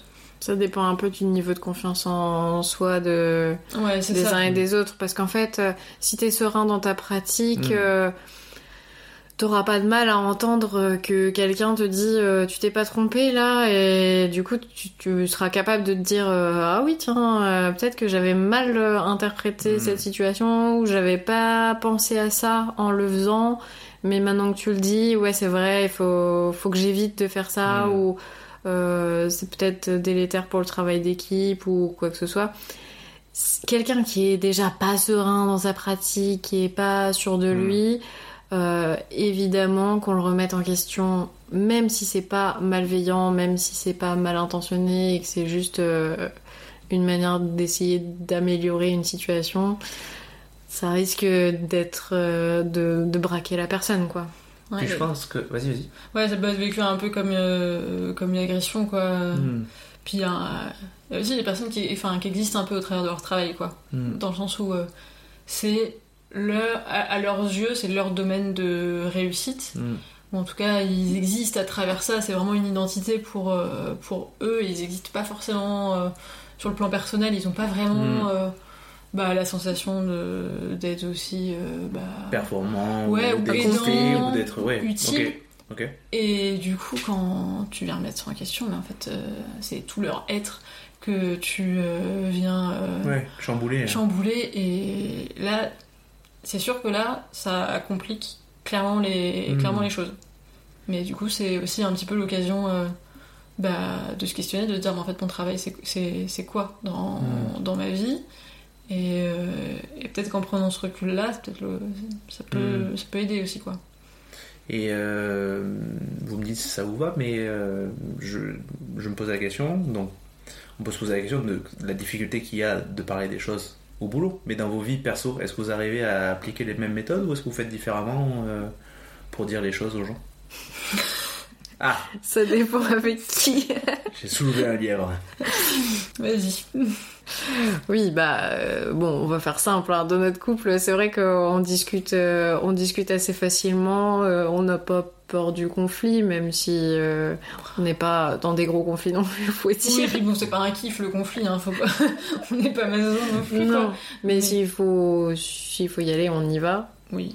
Mais par contre, on n'a pas cette facilité de communication forcément avec tout le monde. Bah, en même temps, logique, hein. Oui, d'accord. Avec Je parle des gens que vous connaissez, que vous côtoyez. Oui, oui, mais même euh, moi, je vois, euh, par exemple, euh, avec ma famille, je vais pas aller, enfin ma famille, j'entends mes parents, ma fratrie, quoi. Ok. Euh, je vais pas aller aussi, aussi frontalement que on arrive à le faire ensemble. Ça tient à- tu penses que ça tient à quoi la différence? Bah, je pense à- au mode de, de communication qu'on a eu depuis toujours, Mhm. tu vois. Euh, c'est, je sais pas, on n'a jamais communiqué comme ça, tu vois, d'une manière euh, très euh, approfondie. Enfin, je sais pas si c'est le terme parce qu'on a quand même une bonne relation, mais puis moi j'ai un peu ce rôle aussi de dans ma famille. Je suis un peu euh, médiatrice, enfin. D'accord. Tu vois, j'ai- plutôt toujours tendance à essayer d'éviter les conflits. C'est toi Pascalinette, le- la grande Non, mais c'est marrant. Pascal, le grand frère. Ouais. Ça va, je voilà. Non, je sais pas, je sais Parce pas. que Pascal avec un E, ça marche. hein. Oui, mais je trouve ça Pascalinette, je trouve ça mignon. Pascal, la Parce grande que sœur. je suis petite. Ah non, non, non, la grande sœur, j'ai dit. euh, Je me permettrai pas de juger comme ça quand même. Mais je trouve ça pas- c'est pas mignon, ça fait un peu passer à Pagnol, Pascalinette. Pascalinette, la grande sœur. Qui vient au hameau régler le conflit. Mais toi, tu peux parce que t'as l'accent du sud, quoi. Oh mais j'ai l'accent du sud, oh mais oh, oh, qu'est-ce que vous avez fait dire ça? Ça va pas tête ou quoi? Vous êtes pas un peu fada Oui, donc du Euh, coup, dans ta bref. famille, t'as le rôle de médiatrice. un peu. Ouais, bah en fait, enfin, moi, je suis plus euh, à éviter les conflits euh, parce que j'ai une Entre personnalité. les gens ou ouais, toi avec les gens? Les deux. Hmm, Ok. Je suis pas trop dans le conflit avec les autres. Et, euh, et euh, quand il y a des conflits entre les autres, euh, je, je suis plutôt à essayer de trouver le point d'entente, quoi. Hmm. Mais est-ce qu'il y a une infirmière dans ta famille? Ouais, c'est moi. Ouais, c'est moi. C'est. Tu la sais. Ça, c'est vraiment le seul sujet qui l'a fait bondir, quoi. J'ai pas du tout bondi, elle trouvait plus qu'il y avait dans son équipe. Ouais, donc du coup, dans ta famille, ouais, t'as plus cette attitude un peu plus neutre, un peu plus suisse. Ouais, je suis la Suisse, ouais, Ouais, carrément. Ouais. Suisse. Ouais, t'es d'accord seul. tu fais du chocolat? J'aimerais bien. hein. Si seulement. Si seulement. Et toi, Camille, du coup? Euh, non, moi j'ai pas ce rôle-là. Non, t'as pas ce rôle-là? Dans ma famille, non, pas du tout. Elle fout la merde. Ouais, voilà. Ouais. Non, mais dans le sens que tu, tu volontairement ou En fait, j'aime pas trop me contenter des situations où, euh, où on sait que ça va pas, Hmm, mais on va pas remuer la merde. D'accord. Donc, euh, donc j'ai. Donc tu fermes pas les yeux, quoi. Bah non, j'aime pas trop ça, quoi. Enfin, en tout cas, euh, depuis que je suis euh, jeune adulte, euh, mieux dans mes pompes, etc. euh, là maintenant, euh, non, j'ai plus, j'ai plus tellement envie de, enfin, de me contenter de situations où, où au final je vois que personne n'est vraiment confortable, Mm. mais Hmm. sous prétexte que euh, c'est la famille, on, Ouais. euh, on dit rien. En fait, euh, non, en fait, une famille on en a qu'une. Donc tant qu'à faire, autant faire en sorte qu'on soit bien avec Mm. notre sphère familiale. Ouais. Après, on essaye. Si Mm. ça marche, tant mieux. Si ça marche pas, bah, au moins on n'a pas de regret de se Mm. dire ah, bah, avec ma famille ça a toujours été compliqué. Euh. Donc, euh, donc non, moi je suis plutôt le petit trublion euh, qui, qui vient un peu piquer. Crever l'abcès. Ouais, des fois, ouais. Hmm. En tout cas, ouais, ça a pu, ça a pu arriver. Et puis, puis après, ça a été mieux. Ok. Donc, comme quoi, c'est. Voilà, situation de crise, bah après, ça va mieux. Et ça t'a impacté dans ta façon d'aborder ton travail? D'habitude, je pose la question à l'inverse. Je demande en quoi ton Mm. travail impacte ta vie. Ça m'a demandé quand même un, bon gros travail euh, sur, euh, sur moi. Mais bah, ça a été l'occasion de prendre pas mal de recul aussi. Mais en Ouais. même temps, j'en avais grandement besoin. Et, euh, et du coup, ça m'a permis bah, de prendre confiance. Et, euh, et du coup, aujourd'hui, dans mon travail, ben, maintenant, euh, bah, quand je suis pas d'accord avec quelqu'un, bah, en fait, euh, on n'est pas d'accord, Hmm. mais c'est pas grave. Oui. Et ça remet pas en question euh, Hmm. tout ce que je suis. Alors après, euh, ça, c'est dans les grandes lignes. Après, forcément que Non, mais bien sûr. Mais c'est. ça fait, arrive. euh, Oui, t'as le droit de te sentir impacté par un conflit au travail. Ouais, et voilà, c'est ça. c'est Mais en tout normal. cas, euh, ça permet de mettre plus, euh, plus de distance, de me dire, bah, pourquoi est-ce que ça me. Pourquoi là, est-ce que ça me touche Hmm. Voilà, maintenant j'ai plus, maintenant j'ai plus les outils pour euh, venir interroger un peu pourquoi, pourquoi c'est plus dur cette situation Mm. qu'une euh, qu'une autre. Mais, euh, mais ouais, moi j'ai pas cette faculté à me contenter euh, d'une situation euh, vraiment moyennasse. Mm. Euh, Alors que tu sais que ça peut s'améliorer. en fait, si, si tout le monde y met du sien, Hmm. si, si je sais que c'est améliorable, Hmm. euh, bah, je, viendrai un, je viendrai un peu interroger ça. Alors, des fois, j'aimais pas forcément les formes, mais euh, j'y travaille, j'y travaille, et, euh, et voilà. Mais ouais, me, me contenter d'une situation qui est vraiment pas, pas ouf, en fait, je vois pas l'intérêt. Hmm. Oui, tu cherches pas le conflit pour le conflit, tu cherches justement à aller un peu au fond des choses pour pouvoir dire bon, ben maintenant on passe à l'autre étape. Bah ouais, c'est ça. Parce qu'en fait, enfin, si, si on fonctionne tout le temps comme ça, en fait, on s'améliore jamais. Hmm. Donc, euh, bah, Mm. tant qu'à faire, euh, dans une carrière, euh, on a quand même, enfin, c'est l'occasion de, Ouais. bah, de s'améliorer, de se questionner, Mm. et puis bah, petit à petit d'être plus- d'être de plus en Mm. plus à l'aise dans sa pratique. Ouais. Donc, Et du coup, tu as l'environnement qui te permet ça aussi, qui est favorable à ce que tu puisses t'exprimer sans avoir trop euh, d'appréhension à, hmm, à libérer ta parole. Oui, parce qu'on est, enfin, en tout cas dans mon équipe, on reste euh, Mm. bienve- bienveillante. En tout cas, euh, Ouais, vous savez pourquoi vous dites les choses quand vous les dites. Le, le- le- la Ouais, motivation et la bienveillance, quoi. ouais, c'est ça. Et puis, enfin, faut pas oublier que, bah, on travaille pour. Enfin, c'est dans une situation de travail, donc on est là, on est là pour euh, des patients et pour qu'ils aillent mieux. Donc en fait, on est là avant tout pour euh, les autres. Et, euh, et du coup, faut on- notre travail, c'est euh, assez, nourri- assez nourrissant, mais euh, dans le sens où, euh, ben, psychiquement, c'est- stimulant. pour certains, physiquement, c'est stimulant aussi. Mhm. Mais, mais le cœur du travail, c'est quand, même, euh, c'est quand même les patients. Donc Mhm. euh, faire primer euh, sa propre humeur parce que euh, tel jour, euh, ça va pas du tout euh, Mhm. chez toi et tu le fais ressentir au travail, pour moi, ça, c'est pas, ça, c'est pas ok. Mhm. Euh, c'est sûr que c'est dur, mais euh, bah, dans ces cas-là, on se arrêt- on se de travail, quoi. Mais euh, ouais. Si c'est ponctuel, ça va. mais- Oui, voilà, c'est ça. Après, sinon, bah, faut, faut entamer une thérapie dans ces cas-là. Et ça fait du bien, mais, euh, mais euh, ouais, je vois ça plutôt comme ça. Et toi, est-ce que ta vie t'a un peu impacté dans ton boulot et inversement? Oui, bah oui, évidemment. euh, Bah tu sais, on dit toujours, euh, on finit par en psy par hasard. Déjà. Oui, oui, c'est ça. Parce qu'au début, on disait tu vas pas en psy par hasard, et ça a été à rectifier parce que maintenant, bah, la conjecture professionnelle étant ce qu'elle est, on va bosser là où on peut. Et, mais c'est par contre, tu restes pas par hasard. C'est ça.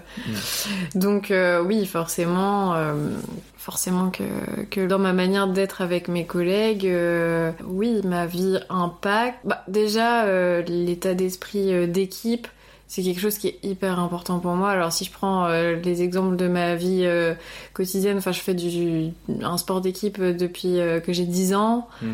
Euh, j'ai fait du théâtre euh, je, pendant 10 ans aussi. Mm.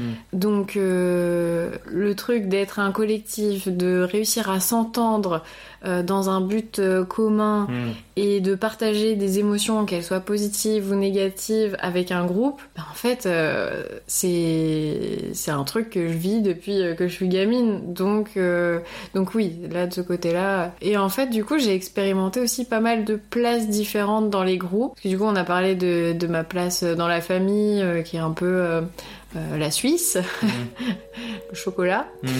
Euh, Ils font du fromage aussi, hein ils font du fromage Ils aussi. ont un beau lac. Ouais. Mm. Ils font du ski bien. Oui, aussi. Ouais. Mais là, avec le réchauffement climatique, encore Ouais, une fois. euh, Oui. ouais, voilà. Ne nous angoissons pas trop. Mais du coup, j'ai j'ai d'autres places dans d'autres groupes, quoi. Ouais. Euh, et euh, et c'est vrai que euh, bah, dans les équipes de sport, euh, j'ai expérimenté plein de places parce que j'ai expérimenté d'être la plus jeune et puis euh, celle qui bah, qui suit qui Mm. suit un peu le groupe. Euh, puis euh, j'ai eu des expériences où bah, j'étais plus dans le cœur du groupe et puis maintenant euh, je suis capitaine de mon équipe donc tu vois c'est un truc Mhm. où bah là c'est un peu toi qui es obligé de prendre les devants quand, quand c'est la galère et qu'il y a Mhm. des petites prises de tête euh, qu'il y a des problématiques bah c'est à toi d'aller au front donc là du coup moi j'ai appris un peu ça aussi et euh, puis ouais ça me sert euh, ça me sert au travail c'est à dire que bon bah si je suis capable de le faire dans telle situation je peux être euh, capable de le faire dans l'autre mais euh, pareil euh, je pense qu'il y a l'expérience euh, mais ça rejoint un peu ce que tu disais c'est que euh, l'expérience fait qu'on est plus ou moins à l'aise à aller au front aussi. Mm. C'est vrai que si t'as un an de- d'expérience d'aller remettre en question tes collègues qui en ont 15, peut- Après, euh, ça veut la- pas dire que tu peux pas le faire. Ouais. Pendant la formation euh, infirmière, ce qu'on me disait, c'est être candide. Oui. Donc, euh, c'est d'aller, euh, ben, quand il y a quelque chose qui te t'interpelle, ou t'interloque, ou t'interjecte, ou t'intermarché. ça peut? Ça peut. Ça peut. Et euh, tu peux dire de façon naïve, Oui. tu vois, euh, ah, on- je savais pas qu'on, euh, est-ce que on fait comme ça ou euh, Ouais. poser la question. Et je pense, mais honnêtement, hein, avec le recul, tant sur les, le moment où je, je trouvais ça nul, enfin c'était difficile et puis voilà, mais tant avec les années, je trouve que c'est encore plus facile de poser ce- comme ça bizarrement, d'enlever un peu son ego et Ouais. d'y aller en pause. euh, ah bon, tu fais comme ça? Ouais, tu... oui, oui, oui, c'est vrai que c'est une manière de. Mais bon, mine de rien, c'est plus dur de se sentir légitime, Mm. de venir. euh, Non, ouais, là on parle de- en plus d'une nouvelle chose, la légitimité soignante euh, après le diplôme. Et oui. Et du coup, euh, forcément, qu'il y a des situations où t'as plus de mal à aller au conflit que d'autres. Et enfin, moi, je me rappelle de m'être trouvée dans une situation quand je venais de commencer à travailler où j'étais témoin de violence Ouais. D'un, enfin, du coup, d'une collègue Hmm. sur une patiente. D'accord. Et là, c'est le truc de dire.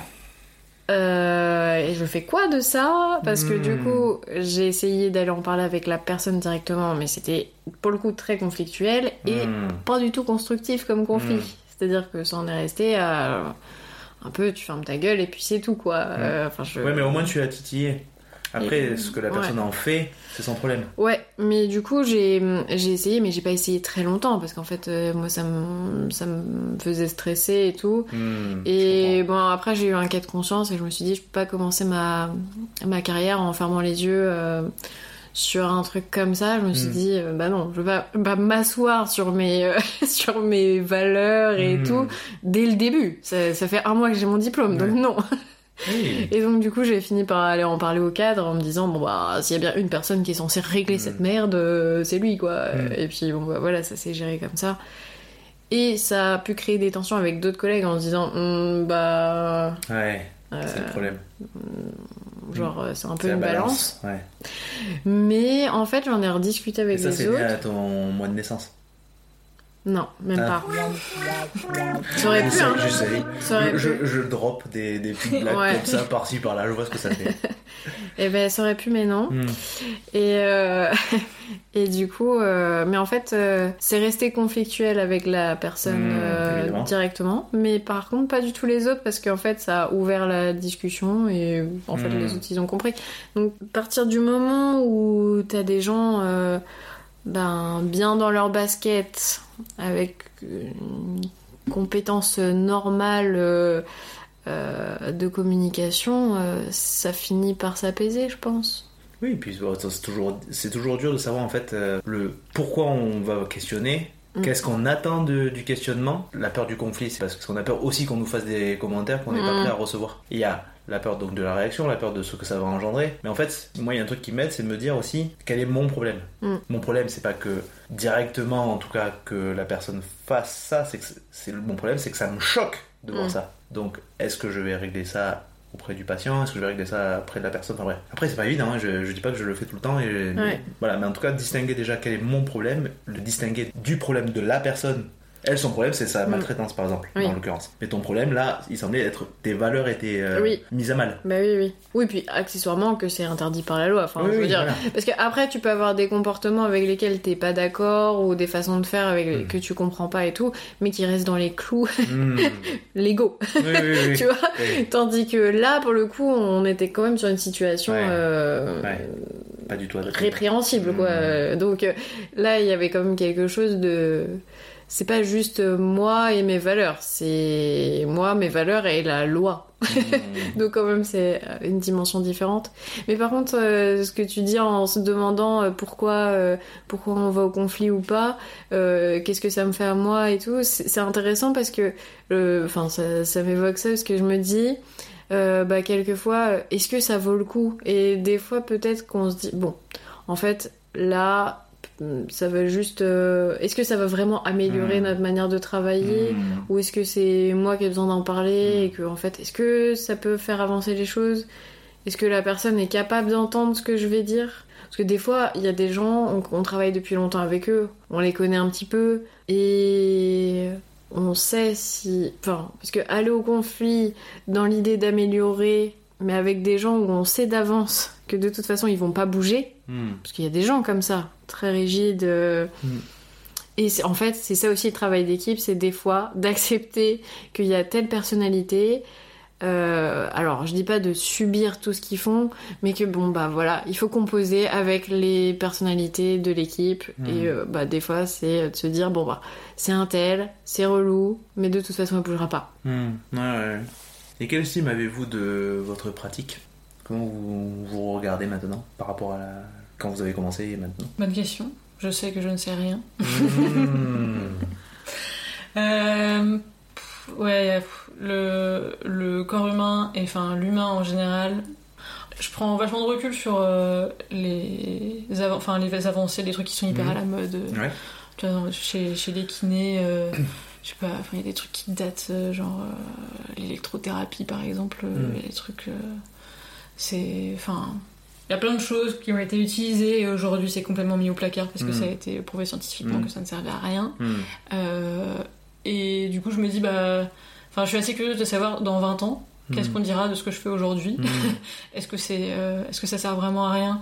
Et en fait, les enfants, ils font mieux euh, juste par histoire naturelle de la maladie ou, ou pas.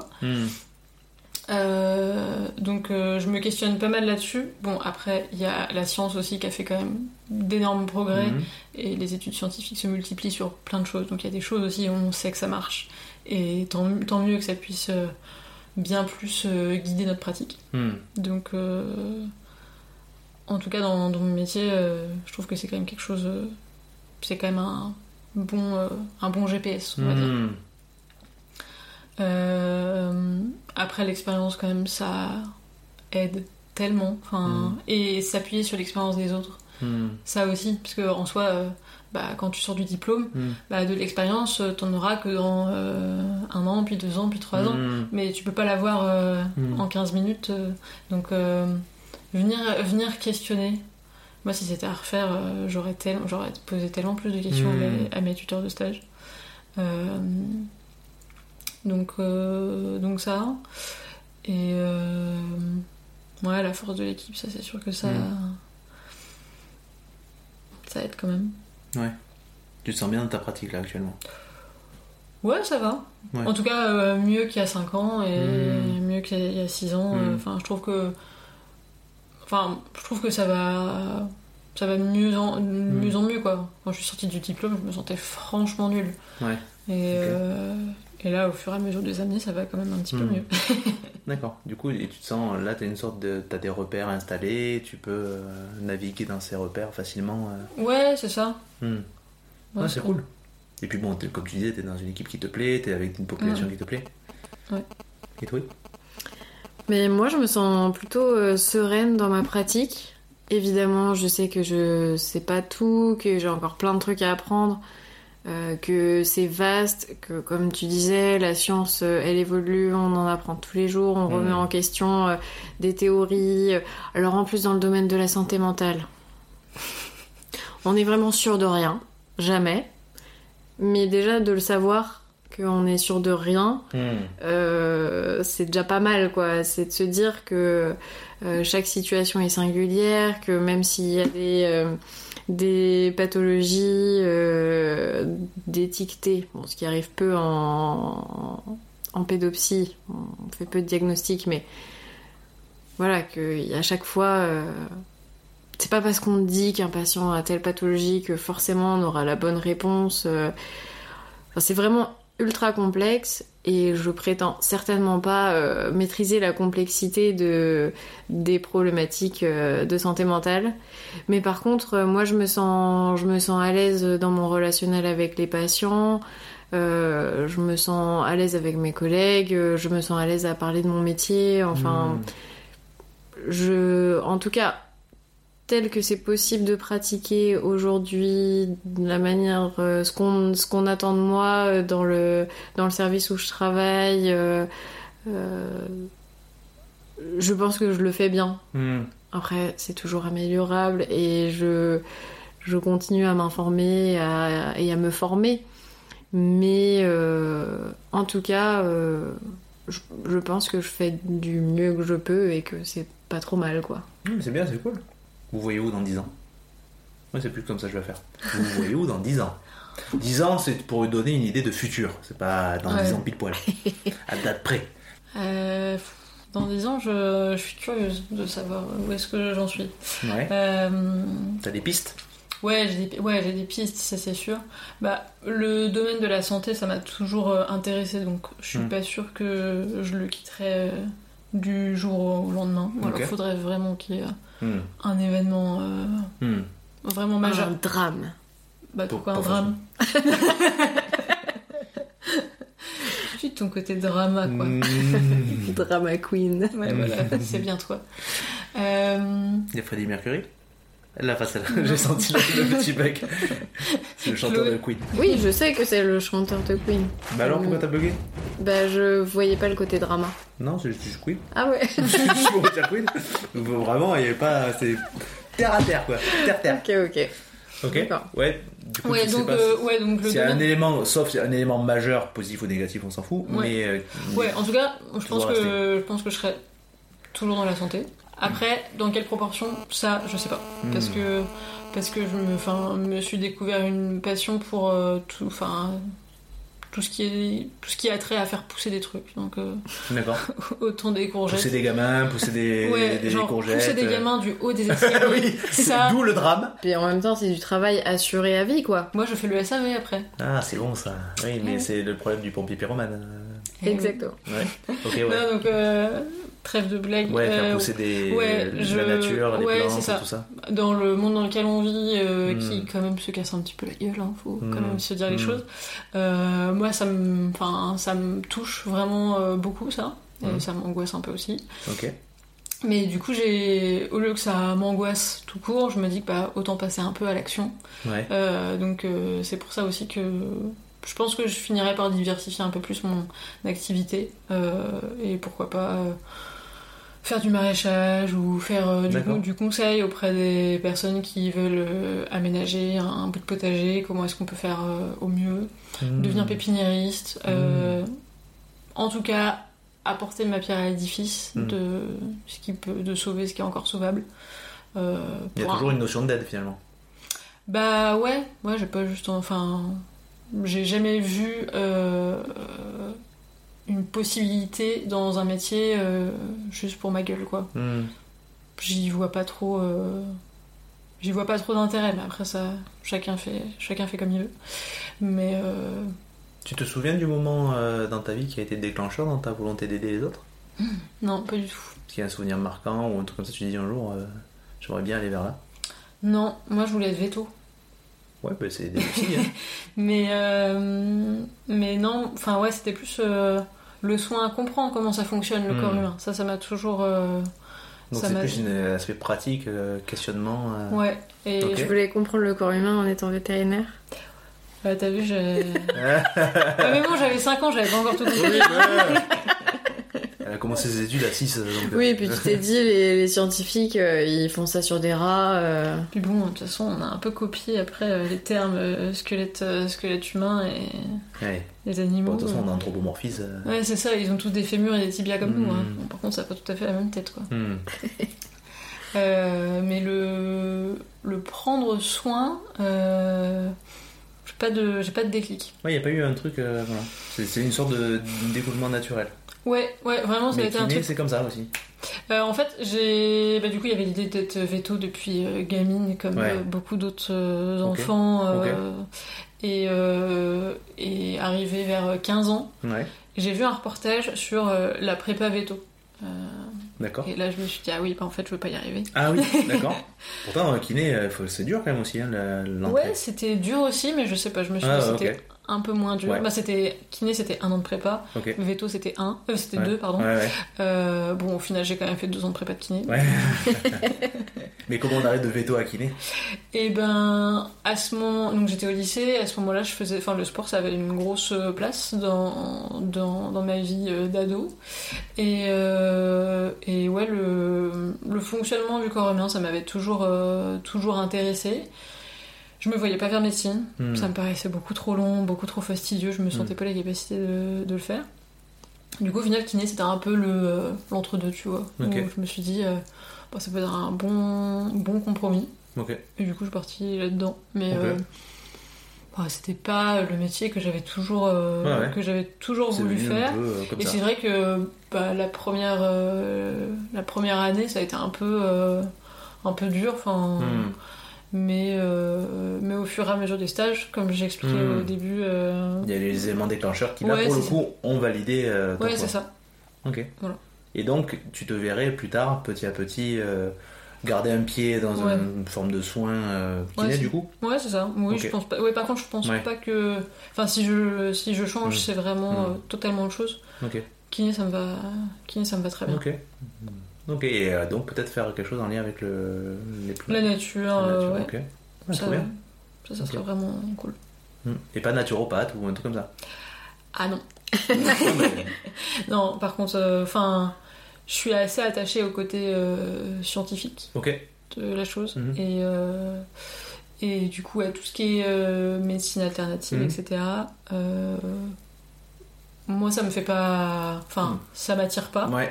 Après que certains s'y Mhm. intéressent, Mhm. que certains se soignent Mhm. comme ça et aillent mieux comme ça, Hmm. euh, très bien. Hmm. Euh, mais, euh, mais en tout cas, c'est pas moi qui faudrait Mhm. venir voir. Quoi. Oui, d'accord, ok. Oui, euh, je veux pas être péjoratif, mais est-ce que c'est plus que tu as une approche cartésienne? Dans le sens où Oui. il faut que ça soit quand même qu'il y ait des faits, qu'il y ait des études qui soient euh, travaillées avec des méthodes scientifiques et tout ça Ouais. Ah, C'est le petit point avec des- épistémologie de, du podcast, quoi. Bah ouais, peut-être. Je te confirme. Qu'est-ce que la science? Ouais, la science? J'ai entendu ça toute la semaine, franchement. Ouais. Parce que, tu vois, là où c'est malin, le podcast, c'est parce que juste avant le podcast, il y a une certaine personne ici présente qui étudie un truc qui est en lien avec l'épistémologie. et qu'on en arrive à ça. Donc, Oui. où tu te vois plus tard et que, qui a mené au fait que peut-être en lien, tu mettras que avec une phrase qui sera mieux construite que celle-là. Euh, non, ou. Parce que tu étudies un cours qui est en lien avec ton peut-être prochain devenir. Oui, Donc, Peut-être. euh, où te vois-tu dans 10 ans à peu près? Eh ben, euh, j'aimerais bien euh, être psychologue, euh, puisque, puisque j'ai repris mes études, euh, que je suis en L3 là, et que le projet c'est quand même d'aller en master de psychoclinique. Et donc j'aimerais bien euh, ouais, être psychologue clinicienne d'ici d'ici quelques années. Ok. Donc étudier les psychotraumas. étudier. Bah, en fait, après, je sais pas exactement euh, où ça peut me mener. euh, parce que, est-ce que. Enfin, parce qu'en fait, je me passionne vraiment pour la santé mentale. Après, je me, me vois pas forcément rester à l'hôpital psychiatrique toute ma vie, quoi. Mm. Enfin, toute ma carrière professionnelle, Hmm. toute ma vie professionnelle. Hmm. Et le problème, c'est que quand on est infirmier, si on veut faire de la santé mentale, alors, si on veut que ça soit le cœur de notre métier. Euh, bah, en fait, ailleurs qu'à l'hôpital psy, c'est pas vraiment Ouais. possible. Mhm. Euh, donc, c'est forcément quand même dans des contextes assez euh, lourds. Alors, euh, c'est sûr que d'être psychologue, euh, on va pas s'imaginer ça comme un, comme un job avec hyper fun. Mais disons qu'on peut être dans d'autres contextes, on peut changer un peu d'environnement et rester sur de la santé mentale. Ça donne des possibilités de lieux de- d'exercice, euh, de rester dans la santé mentale, mais sans être forcément à l'hôpital psy. Après, bon, tu peux être infirmier, euh, travailler la psy hein, dans les médico-social et tout ça. hein, des centres qui aident les personnes qui sont en situation de difficulté avec leurs addictions. Oui, qui ont Mais de tu vois, ça, ça reste du soin euh, quand même euh, assez, euh, assez lourd, quoi, souvent. Qu'est-ce qu'on entend par lourd? Bah, disons que c'est des problématiques psychologiques, psychiatriques Ah oui, toi, assez tu- intensives, quoi. D'accord, oui, tu, tu voudrais pas t'occuper de. Tu si, aimerais- non, mais tu aimerais si, pouvoir mais- diversifier Oui, voilà. de façon à ce que t'aies pas tout le temps Oui. à faire au gros pathos. Bah, disons que je. Oui, voilà. Parce qu'en fait, je me dis. oui, tu peux être, être de l'entretien, quelqu'un qui vient te voir en séance d'entretien et qui parfois t'amène juste quelque chose de- d'assez léger. Oui, qui est un peu paumé dans sa vie, Ah, qui a besoin Oui, d'aide, tu vois, pas forcément euh, pas, que des problématiques, euh, des schizophrénies, euh, des dépressions extrêmement graves, euh, parce qu'à l'hôpital euh, ou même dans Ah les oui, on- on centres de soins, hein. c'est quand même le, le dur. Et du coup, je me dis, euh, bon, s'il faut travailler jusqu'à 65 ans, ça veut dire que... Donc déjà, On a inversé. elle a augmenté un an. Ah oui, non, en plus, oui, elle a augmenté les semaines et les, les heures. Non, mais euh, déjà, tu nous fais gagner un an de plus là. Oui, bon, Voilà, 64, ouais. C'est peut-être qu'elle a un nom de vision. hein. on sait pas. C'est pas psy qui veut faire. Ouais, c'est une voyante. Voyante, Ah, j'aimerais bien. Est-ce que les voyantes ne sont pas un peu des psys Allez, on lance ce sujet. Ah. Faites-vous plaisir. Mon dieu. Mon dieu. Mais cela dit, comme ça, euh, je Ah. m'allège d'un poids, j'arrête les études, je me lance dans la voyance et Ouais. problème résolu. Mais parce que c'est de l'analyse comportementale, hein, c'est des trucs de chat. Enfin, c'est charlatan. Euh, et voilà. Mais euh, donc c'est de l'analyse comportementale. Donc euh, finalement, notre travail, c'est d'analyser les comportements. Oui. Bon. Mais bon, bref. Donc, mon idée, c'est de pouvoir à un moment donné, si euh, j'ai plus envie ou parce qu'en fait, je me dis c'est super lourd tout ce qu'on vit au quotidien. Peut-être que de pouvoir faire de la santé mentale, mais juste dans de la, je sais pas, du, du travail d'équipe ou Ah, par exemple, psychologue de travail oui, voilà. euh, bon, après, moi, je m'oriente quand même vers la psychologie clinique. Donc, Mm. l'idée, c'est quand même de rester dans la Mm. clinique pour l'instant. Mm. Mais en tout cas, ça m'ouvre la possibilité euh, de, de prendre soin du mental des gens, Hmm.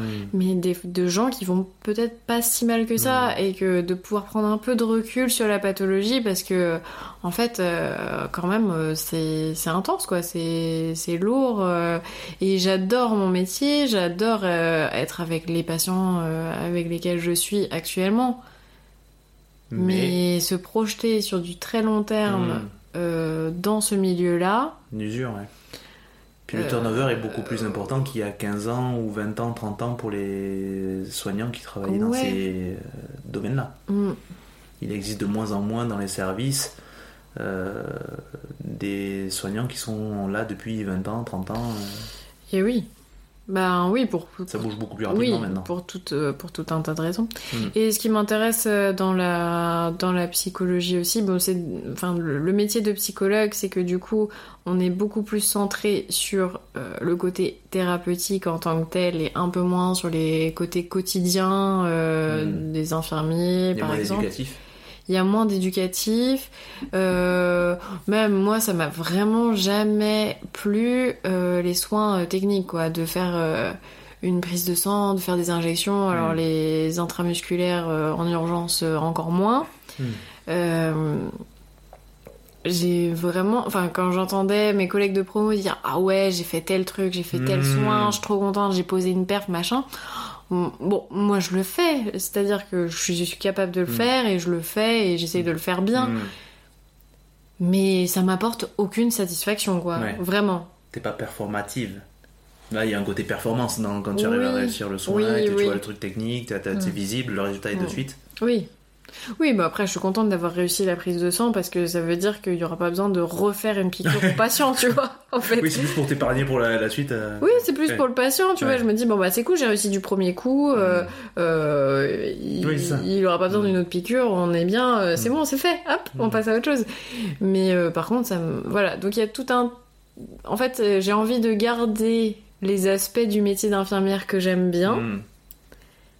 Mais d'enlever les aspects que j'aime pas. Hmm, et euh, le- voilà, et l'orientation vers euh, le métier de psychologue me semble être une bonne réponse à ça. Et aussi, il y a tout le volet euh, formation, enfin transmission, être euh, formateur, quoi. Hmm. Et, et du coup, Que tu aurais pu faire en tant qu'infirmière. oui, que j'aurais pu faire en tant qu'infirmière. Bah, je suis d'ailleurs euh, tutrice euh, des stagiaires euh, Mm. depuis quelques années et j'aime, j'aime beaucoup ça, être dans la transmission. Je parle beaucoup. je parle avec beaucoup de plaisir et de passion de Mm. mon métier.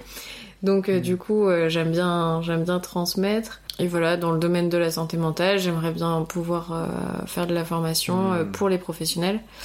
Et euh, du coup, euh, le fait de moi me former encore plus et d'avoir euh, un master en psychologie, forcément, ça m'apportera des nouvelles connaissances, une nouvelle vision.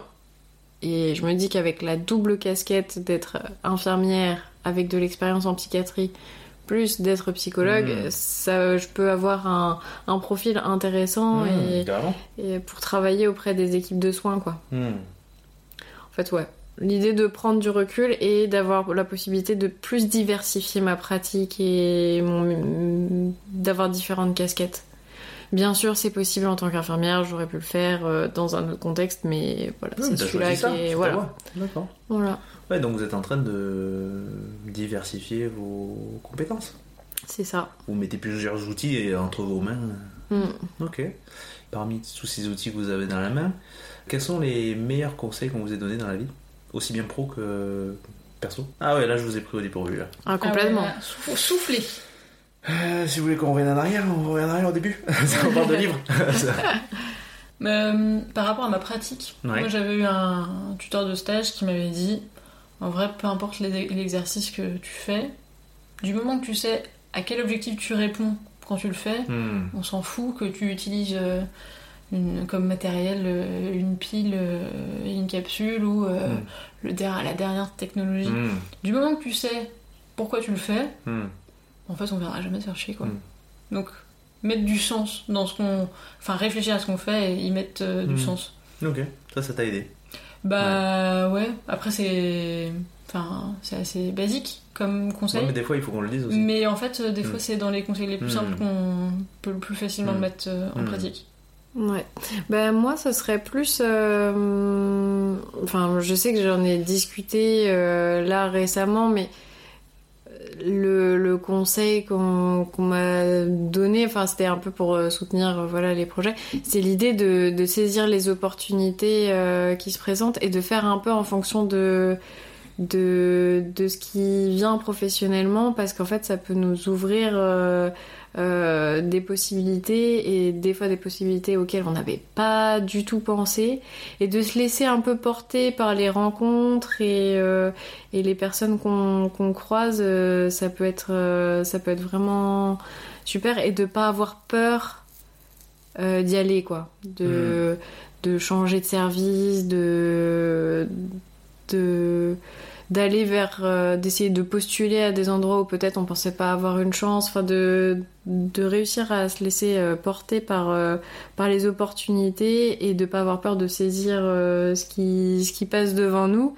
Parce qu'en fait des fois bah ouais on n'avait pas pensé à aller dans tel service on nous propose d'y aller ah bah finalement c'est bien, euh, hop, et puis de là on va rencontrer telle personne qui va nous ouvrir l'esprit. En fait c'est de rester, ouais, d'avoir euh, une ouverture d'esprit et de, et de saisir les opportunités qui se présentent parce que, parce que des fois euh, une trajectoire ça tient à pas grand chose. Quoi. Hmm, bien sûr.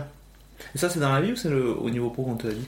Euh, bah, c'était au, au niveau pro. Mais en fait, c'était quelque chose que je faisais un peu déjà, Mhm. moi, enfin, que j'ai eu l'impression de faire, de pas me fermer des portes et puis euh, de naviguer un peu comme je le sentais. Et, euh, et en fait, j'ai- eu cette conversation, euh, bah, c'est avec la cadre de mon service où je me posais la question de, de, faire un, de faire un stage. Et en fait, euh, du coup, j'avais une opportunité et elle, elle m'a dit, mais là, c'est une opportunité qu'il faut pas louper. Celle-là, faut, Mm. faut y aller quand t'as des trucs comme ça. euh, et c'est, et en fait, je me suis, je me suis dit, ah bah oui, en fait, j'ai un peu fait ça jusque-là. euh, bah ouais, faut continuer à faire ça. C'est-à-dire Mm. que euh, des fois, quand tu passes beaucoup de temps quelque part, euh, t'as un certain confort et tout, et puis euh, tu peux te laisser un peu happer par ce confort-là et, et moins prendre de risques peut-être d'aller voir ailleurs ou de faire autre chose. Mais en fait, euh, c'est ça qui est enrichissant. Hmm. C'est de diversifier les expériences. C'est ça qui rassure aussi, euh, parce que pour rebondir sur ta question sur la pratique, euh, comment on se sent dans la pratique, euh, si t'as plein d'expériences différentes, c'est plus simple d'être serein dans ta pratique parce que tu auras rencontré plein de professionnels différents et hum, plein de façons de faire différentes et euh, forcément euh, euh, ça aide à se rassurer sur Mm. sa manière de faire et puis de s'ouvrir l'esprit. du coup, bah, tu progresses. Hmm. Comment vous vous sentez? Ça va. Ça va. Ouais. Ouais. Si vous aviez une question que vous souhaiteriez aborder ou que vous souhaiteriez entendre être abordée, ce serait laquelle? En général, ça peut être n'importe quoi, hein. ça peut être très vaste. Vous vous mettez dans une idée de- d'écoute de, podcast, justement pour aider à peut-être euh, attirer peut-être plus de personnes euh, hors milieu soignant, euh, des dents ou de personnes qui écoutent manga. Et vous-même, du coup, aborder ce sujet. Quel sujet euh, vous semblerait intéressant à aborder? Si c'était vous qui posiez les questions, qu'est-ce que vous poseriez comme question? Bah, on n'a pas signé pour ça, nous. Non, on n'a pas travaillé. Nous, on a, on a- on a signé pour être invité, pas là pour travailler. Ouais, Chacun son job, hein. bah oui, merde. Hein. Merdoum. Bah là, comme ça, euh, je vois pas. Bah, Qu'est-ce qui vous plaît dans les podcasts? Donc t'en écoutes un peu moins, mais t'en écoutes quand même, tu m'as dit? Ouais. Euh, un truc qu'on aime bien toutes les deux, c'est genre découvrir des portraits de personnes qui ont une vie aux antipodes de la nôtre. Ok. Bah déjà, on- enfin moi en tout cas, j'écoute beaucoup d'expériences de d'expériences de vie, des gens qui Mhm. parlent d'eux. Mhm. J'aime bien écouter les gens qui parlent d'eux. Mhm. Ça, ça tombe bien. Tu pourrais une- peut-être futur psychologue parce que du coup, c'est un peu le quotidien. J'aime bien et, et, euh, essayer de rentrer dans la logique des personnes qui parlent. Enfin, d'essayer de. Mhm. bah, là, là, c'est peut-être mon côté euh, empathie euh, qui, qui, qui travaille dans ces moments-là, mais j'aime bien essayer de comprendre comment la personne en est arrivée à gérer telle ou telle situation, comme elle l'a gérée, de comprendre le cheminement des gens, de comment ils en arrivent à, à tel ou tel truc. Bon, C'est un truc que j'aime bien, euh, Mhm. quand les gens ils partagent vraiment leurs réflexions, leur Mhm. cheminement. euh, euh, moi, c'est un des trucs qui me plaît beaucoup dans les podcasts. Donc c'est plus des histoires de vie qui t'intéressent Histoire de vie ou expérience. Mhm. C'est pas forcément, on n'est pas obligé de prendre toute l'histoire, ça peut être juste une expérience ponctuelle, mais de comprendre. euh, Ouais, de, de la personne dans sa singularité, comment, comment ça, comment ça a cheminé pour elle, enfin comment ça s'est fait dans sa tête, quoi. Ouais. Ça, j'aime bien. Et euh, ouais, d'autant plus si c'est quelqu'un qui. Parce que si c'est quelqu'un qui me ressemble et que j'ai l'impression pense... que la personne pense un peu comme moi, Hmm. bon, bah ça va pas beaucoup me nourrir. Je vais Ouais. me dire, ah ouais, bon bah, Ok. ouais, ouais, j'aurais réagi pareil, ouais, ok. T'aimes l'aspect exotique en fait. Mais en fait, le côté où la personne a une manière de penser, mais tellement loin de la mienne, Hmm. ou une vie, mais des trucs tellement qui me sont jamais arrivés, ou, ou alors ça m'est arrivé, mais alors jamais j'aurais réagi de telle Mhm. manière, et ben j'aime bien comprendre comment on en est arrivé à penser ou faire comme ça. Ça, ça ouvre, euh, ouais, j'aime bien des trucs qui vont m'ouvrir l'esprit et m'obliger à me dire que tout le monde pense pas comme moi. Évidemment, je le sais. Mais des fois, euh, euh, les humains, tu vois, on a du mal à quand même à, à avoir une, une vision différente À se projeter Enfin, sur l'altérité. Ouais, c'est Mhm. pas toujours simple de faire Non. cet exercice. Enfin, ça demande un certain Non. effort de se dire ah ouais, mais telle personne a réagi comme ça parce que aussi elle était dans telle situation, il Mhm. s'est passé ça, donc forcément ça ne peut pas être la réaction que moi j'aurais eue. C'est un exercice euh, pas Mhm. si simple et du coup de de s'entraîner à, à à cet exercice de pensée, euh, d'être, euh, de se mettre à la place de l'autre et tout, en écoutant des gens Mm. qui t'expliquent comment ils ont fait, bah Mm. c'est plus simple quoi. C'est pas un peu l'exercice de l'empathie Bah ouais, si, c'est ce Mm. que je disais, c'est, c'est ça, c'est travailler son empathie. Et euh, du coup, là, t'as une émission qui, euh, que tu pourrais recommander en lien avec ça? Euh, bah, il y en a une qui est assez connue, c'est Transfert. D'accord. Euh, c'est Slate, euh, Slate Podcast. Euh, ouais, bon, là vraiment à chaque fois c'est euh, une, euh, une personne. Il n'y a pas d'intervieweur. Enfin, on n'entend pas l'intervieweur qui raconte euh, qui raconte son histoire. Ça peut être un moment très ponctuel de sa vie, comme ça peut être sur une très longue très longue durée. Ça peut être des expériences traumatisantes comme des expériences très positives. Voilà, c'est assez. Mais euh, voilà, moi j'aime beaucoup, euh, j'aime beaucoup ce podcast-là. Ouais. Et euh, moi après j'écoute beaucoup Les Pieds sur Terre euh, de France France, Culture. Culture. Mhm. Et euh, il y en a un que j'ai découvert il y a pas très longtemps. Ça s'appelle. C'est pas Les Survivants. Euh, Les Rescapés. Les Rescapés. D'accord. Et- C'est sur quoi ça? Du... Et alors, euh, j'ai plus le. Mais c'est des personnes survivantes de, tra- de trauma en tout genre Ouais, ou c'est de vraiment guerre hein un. Il leur est vraiment arrivé une tuile Mm. et Une tuile. Non, on peut parler de drame. Ouais, Non, on peut parler de drame. souvent oui. et, euh, et du coup. euh, La tuile, j'ai perdu l'usage de mes jambes. J'étais un peu embêté. J'étais fort euh, désappointé, dis donc. Et du coup, c'est comment est-ce qu'ils en sont, comment est-ce qu'ils s'en sont sortis et comment Hmm. ils en sont sortis grandis quoi. Ok, ça parle de résilience un peu. Ouais. Beaucoup, beaucoup, beaucoup.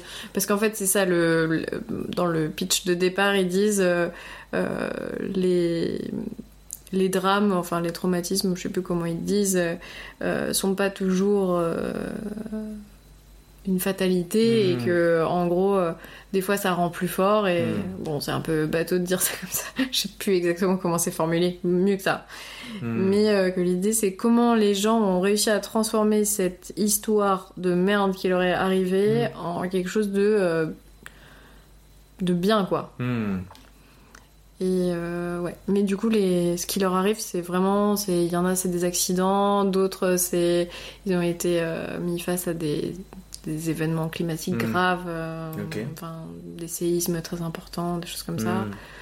Euh, d'autres, euh, c'est même. ils ont été. victimes de grosses agressions. Enfin Mhm. voilà, il y a des. Oui, c'est assez vaste. ce sujet. Ouais, c'est vaste comme sujet. Et il y a des personnalités très très différentes dedans. Et c'est une question-réponse ou c'est. euh, par exemple, les Pieds sur. Terre, c'était. euh, c'est des récits, c'est des gens qui parlent et il n'y a pas Ouais. d'interlocuteur. Bah là, c'est un récit aussi. Ok. Chloé, elle aime que les podcasts comme ça. En Oui, fait, à chaque fois, dans tous les podcasts, elle, elle te supprime. Elle me supprime moi? Bah oui. À chaque fois, je, je suis là, moi, elle me supprime. J'ai rien fait. Je suis venu gentiment, on enregistre. J'écoute quelques podcasts où c'est des discussions, mais c'est vrai que. Fait, le, principe de conversation te parle moins. ouais, ça me. je- je- J'aime bien, surtout si le sujet m'intéresse, parce qu'on en a déjà écouté euh, des comme ça. Hmm. Si le sujet m'intéresse, je, je, je passe le format. Mais euh, c'est vrai que je vais plus vers des trucs où je suis vraiment dans la tête de la personne, quoi. Ouais, le biopic, quoi. Ouais. Ok.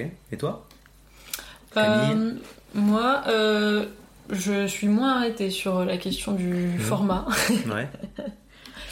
Euh, Qu'est-ce que j'ai pas mal euh, euh, écouté? Euh, J'avais écouté euh, pas mal euh, Bliss euh, Story euh, sur euh, toute la question de la maternité. BLI, 2S. Ouais, c'est ça. Euh, sur la question de la maternité, etc. Donc, euh, j'ai pas mal écouté de choses là-dessus. Et euh, là, sinon, un podcast que j'aime vraiment bien et qui est sorti euh, récemment. Là, Il- Mm. elle en est à son troisième épisode. épisode pardon. Euh, ça s'appelle Il y a plus de saison. C'est avec Swan Périssé. Ah oui. Ok. Donc c'est Tilt qui produit ça. Ok. Et, euh, et en fait, moi j'aime bien les podcasts où j'apprends euh, Mhm. des choses, mais plus enfin ouais. scientifiques ou Ouais, ouais. techniques, mais voilà. Et du coup, là, Swan Périssé, ce qu'elle a fait, donc c'est un, un spectacle qu'elle a fait aussi en épi- enfin qui est gratos sur YouTube et qui est aussi en format podcast euh, sur Spotify. Mm. Et, euh, et du coup, en fait, euh, elle, elle invite un spécialiste de son sujet. Donc, du coup, le premier invité, c'était Jean-Marie Jancovici. D'accord, oui. Donc, on rentre dans le dur Un écologiste. direct. parce Mm. que Jancovici, il ne va pas Hmm. par quel chemin. Et, euh, et du coup, elle, euh, elle leur pose des questions euh, sur, euh, au cours de, de cet épisode. Ça dure une petite heure. Ouais, une heure, une heure et quart. Mm. Et, et avec, enfin, moi, Swan Périssé, c'est, elle me fait mourir de rire. Et pour parler de ces sujets-là, ça aide un petit peu Mm. à, à faire passer la pilule, justement, Ouais. avec la petite cuillère de sucre. Mmh. C'est bon ça, clin d'œil au début. Mais ça n'empêche que on est, euh, euh, c'est des pontes quoi, euh, qui, euh, qui Mm. abordent ces sujets-là. Donc, euh, donc ouais, ça petite petite découverte du moment et c'est très cool. C'est il y en a un toutes les trois semaines, je crois, qui, qui sort. D'accord. Redis-moi le nom. Il y a plus de saison. Il n'y a plus de saison. Ok. Avec Swan Périssé. Et vous pensez quoi des formats longs? Parce que je vais expliquer après pourquoi moi je fais un format. Pour vous, un, podcast que vous écoutez doit durer à peu près combien de temps? Moi, j'écoute plus des formats euh, entre 20 minutes et 1 heure. Ok. Euh, parce que plus court, euh, bon là c'est un peu trop court. Mm. Mais en fait, Et long et plus long, c'est un long, peu plus trop long. long. non, en fait, le, entre 20 minutes et 1 heure, c'est vraiment une question de trajet de voiture, quoi. Hmm. C'est euh, c'est le trajet quotidien, c'est... euh, euh, si ça dure entre 20 et 30 minutes, bah, ça me fait euh, mon trajet aller euh, du travail. Et si ça dure une heure, et ben c'est euh, moitié-moitié. Moitié le matin euh, quand j'y vais, et puis l'autre moitié euh, au retour euh, le soir Mm. quand je rentre. Euh, après, j'écoute des fois des formats plus longs quand euh, justement quand on voyage et qu'il Mm. y a des longs temps de route. Là, ça peut être l'occasion d'écouter des formats plus longs. On écoute, euh, ouais. Mais, euh, mais mon format de prédilection, ouais, c'est plutôt, Mm. euh, c'est plutôt euh, entre 20 minutes et 1 heure. Hmm. Et toi, Camille? Euh, ouais, les formats très longs, moi j'ai du mal parce que Ouais. j'ai une concentration très faible Ouais. et du coup je décroche. Hmm. Mm. Et qu'est-ce qui t'empêche de l'écouter en plusieurs fois? Ah bah du coup c'est ce que je fais. C'est D'accord. ce que je fais quand il Ouais. y, a- il y a quand il y a des podcasts qui m'intéressent vraiment, mais que c'est long, euh, je le fais en plusieurs fois. Euh, voilà, ça c'est la stratégie principale. Est-ce que c'est pas dû aussi au type de podcast que vous écoutez? Si c'était des trucs longs sur le mec qui raconte sa vie pendant 3h30, et alors bon, je me suis levé l'autre matin, j'ai mangé un bol de cornflakes. C'est sûr que le forme, enfin que le. Est-ce que les sujets que vous écoutez ouais, sont- se prêtent à des trucs plus longs aussi Bah, c'est vrai qu'il m'arrive d'écouter euh, des trucs un peu plus longs. Bah, par exemple, dans le cadre de mes études, je vais facilement chercher euh, des podcasts euh, pour euh, m'aider à, à comprendre Mhm. certains concepts. Ouais. Et euh, aussi parce que ça permet d'étudier tout en faisant autre chose. C'est-à-dire que je peux faire la vaisselle et étudier en même temps, Mhm. du coup, si c'est en podcast. Ce qui est moins facile. de 2 heures, c'est plus long. C'est relou. Non, mais en fait, euh, c'est ça, je vais, je vais le mettre fort dans la maison et comme ça, tous les trucs que j'ai à faire, Mm. euh, les trucs que tout le monde a à faire dans le quotidien, bah, je peux les faire en ayant l'impression d'étudier. Mm. Mais du coup, là, ça m'arrive d'écouter des formats plus longs. Euh, en plusieurs fois et c'est vrai que quand t'es sur un truc un peu euh, euh, technique des échanges entre plusieurs professionnels qui vont débattre Mm. de euh, de certaines de certaines visions théoriques ou quoi ben là oui d'un format plus long ça s'y prête peut-être mieux Mm. enfin peut-être plus que parce que c'est vrai qu'en 20 minutes, euh, reprendre un sujet euh, complexe, euh, de débattre dessus, ça paraît compliqué. Mm. Donc souvent ça dure plus longtemps et là ça s'y prête plus que effectivement euh, raconter une expérience de vie. euh, si ça prend deux heures, c'est que l'anecdote Mm. quand même, soit elle est béton, soit a priori il va y avoir des redites et ça va Mm. vite être chiant quoi. Mm. Mm. Ben, surtout si la personne parle seule. Oui, Parce qu'en plus, ça. toi, vous, vous écoutez des trucs où en général, il n'y a pas trop d'interlocuteurs. quoi. Ouais, mais en même temps, je trouve que ça permet de. Enfin, j'imagine. euh, enfin, Il y a beaucoup de montage derrière. Et ça va vraiment chercher l'essentiel de du message Mm. qui, Ouais, qui devait être oui. passé. Et du coup, ça évite les longueurs. Parce que les Ouais, longueurs, des fois, euh, tu Ouais, perds. euh, c'est quand même pas mal les Mm. podcasts où il y a du rythme. Mm. Euh, je pense aussi à un podcast à soi de Charlotte Charlotte Bien-Aimée. Ça s'appelle Un podcast à soi. Ouais. Mm. D'accord c'est pour Euh, reprendre euh, une chambre à soi de Virginia Woolf. Ok, je connais pas. Enfin, je connaissais pas, le- je connais Virginia Woolf, mais je n'ai jamais lu aucun des livres de Madame. Du coup, c'est produit par Arte Radio. Et euh, Charlotte Bien-Aimée, elle, elle est plus sur un format un petit peu de enquête, interview, quoi. euh, Hmm. Et- Reportage. Ouais, reportage, voilà. Et du coup, il y a... c'est pas tout le temps le même, euh, le même interlocuteur, mais il n'y a, pas- il y a pas non plus un, un système de questions. Hmm. Mais c'est juste qu'elle va. Il y a une personne qui va prendre la parole, ensuite, Ouais. elle, elle, euh, elle la reprend, et Hmm. puis ensuite, elle va interviewer quelqu'un d'autre. Mm. Et du coup, ça met du rythme Ouais, ouais, dans, dans, le, dans le podcast, et ça, c'est vraiment pas mal. Oui, et puis ça mélange des témoignages et des expertises. Mm. Parce qu'il y a des gens, c'est des gens comme toi et moi qui vont raconter leur vie, donc Mm. ils, ils témoignent simplement. Puis il y a d'autres, ils sont vraiment spécialistes Ouais, de la question dont Oui, on parle. des chercheurs quoi, là-dedans. Ouais, voilà. Donc du coup, bah, ça, ça alterne entre euh, des expériences de vie et, et puis des notions beaucoup plus concrètes, quoi. Oui, parce que je. Alors, évidemment, là, je pose. Là, c'est une question induite pour que. Parce que je suis en pleine réflexion. Là, cet épisode, il apparaîtra, il sera publié vers mi-janvier. Mais la question se pose depuis le début de la durée de chaque épisode, qui sont parfois de plus en plus longs, et surtout euh, un épisode en décembre qui est de 3 heures. Et je me questionne, j'essaie de réfléchir à comment faire en sorte que ce podcast soit un peu plus attractif, mais en même temps, je me pose la question de est-ce que ce dont on parle peut se réduire? Ou est-ce que ça peut se séquencer? Et ça, je sais pas j'avoue que je suis encore dans cette réflexion là mais j'en prends note parce que c'est un truc qui revient souvent la durée de l'épisode. Je pense que c'est question aussi un peu de goût mais je pense que je peux aussi entendre et voir ce que je peux faire mais voilà c'est juste pour mm, à ceux qui écouteront qui sachent que la question n'est pas anodine et qu'effectivement je, je me la pose et je sais pas Mm. encore comment y répondre. Pour l'instant moi ce qui me va le plus c'est les épisodes à peu près dans le temps qui a été enregistré, avec quelques petits arrangements dans le rythme et dans deux trois bégaiements ou dans deux trois réflexions qui sont pas bien amenées. Mais c'est surtout pour aussi en- laisser de l'informel pour dire aussi que une question n'est pas ne se pose pas juste comme ça. euh, Non, il y a de l'informel, il y a des choses où ça nécessite un peu de délayer, où on arrive par, on passe par des trucs un peu faciles qui rassurent pour arriver à un truc un peu plus personnel. Euh, par exemple, il y a une émission que j'aime beaucoup, Hot Ones, qui est Anne Kojandi, et il est obligé de passer par un truc, euh, déjà un objet tiers, qui euh, va casser un peu La dualité, voilà, la des- relation. des, sauces piquantes donc. Mm. Et après, il passe au début par des questions un peu générales, et après, il arrive à des questions un peu plus intimes. Mais il est obligé de passer par un processus pour arriver à parler un peu plus de la personne qui l'interroge. Donc voilà, je me pose la question. Donc c'était merci de m'avoir permis de de développer cette, cette réflexion que j'ai. Est-ce que vous avez des petites recommandations supplémentaires culturelles? Un petit truc euh, vous avez On en a déjà fait un, pas Ouais. mal de Bon. podcasts et Euh, tout. Après, euh, Si, un podcast qu'on avait, qu'on avait beaucoup aimé, c'était Queer. Euh, Q-U-E-E-R. non, Non, justement. Mais non non. Mais pourquoi Q-U-O-U. Quoi, quoi, quoi, quoi, quoi, quoi C'est justement un mélange, euh, un jeu de mots Ouais, entre le terme queer ouais. et ouïr, entendre. Ah Voilà. Et du coup, là, c'était, c'est un podcast sur euh, le cheminement de personnes queer. D'accord, comment, comment est-ce qu'ils ont fait leur euh, coming out. euh, euh, mais par contre, je sais plus qui est-ce qui l'a fait. Mais euh, très très très chouette.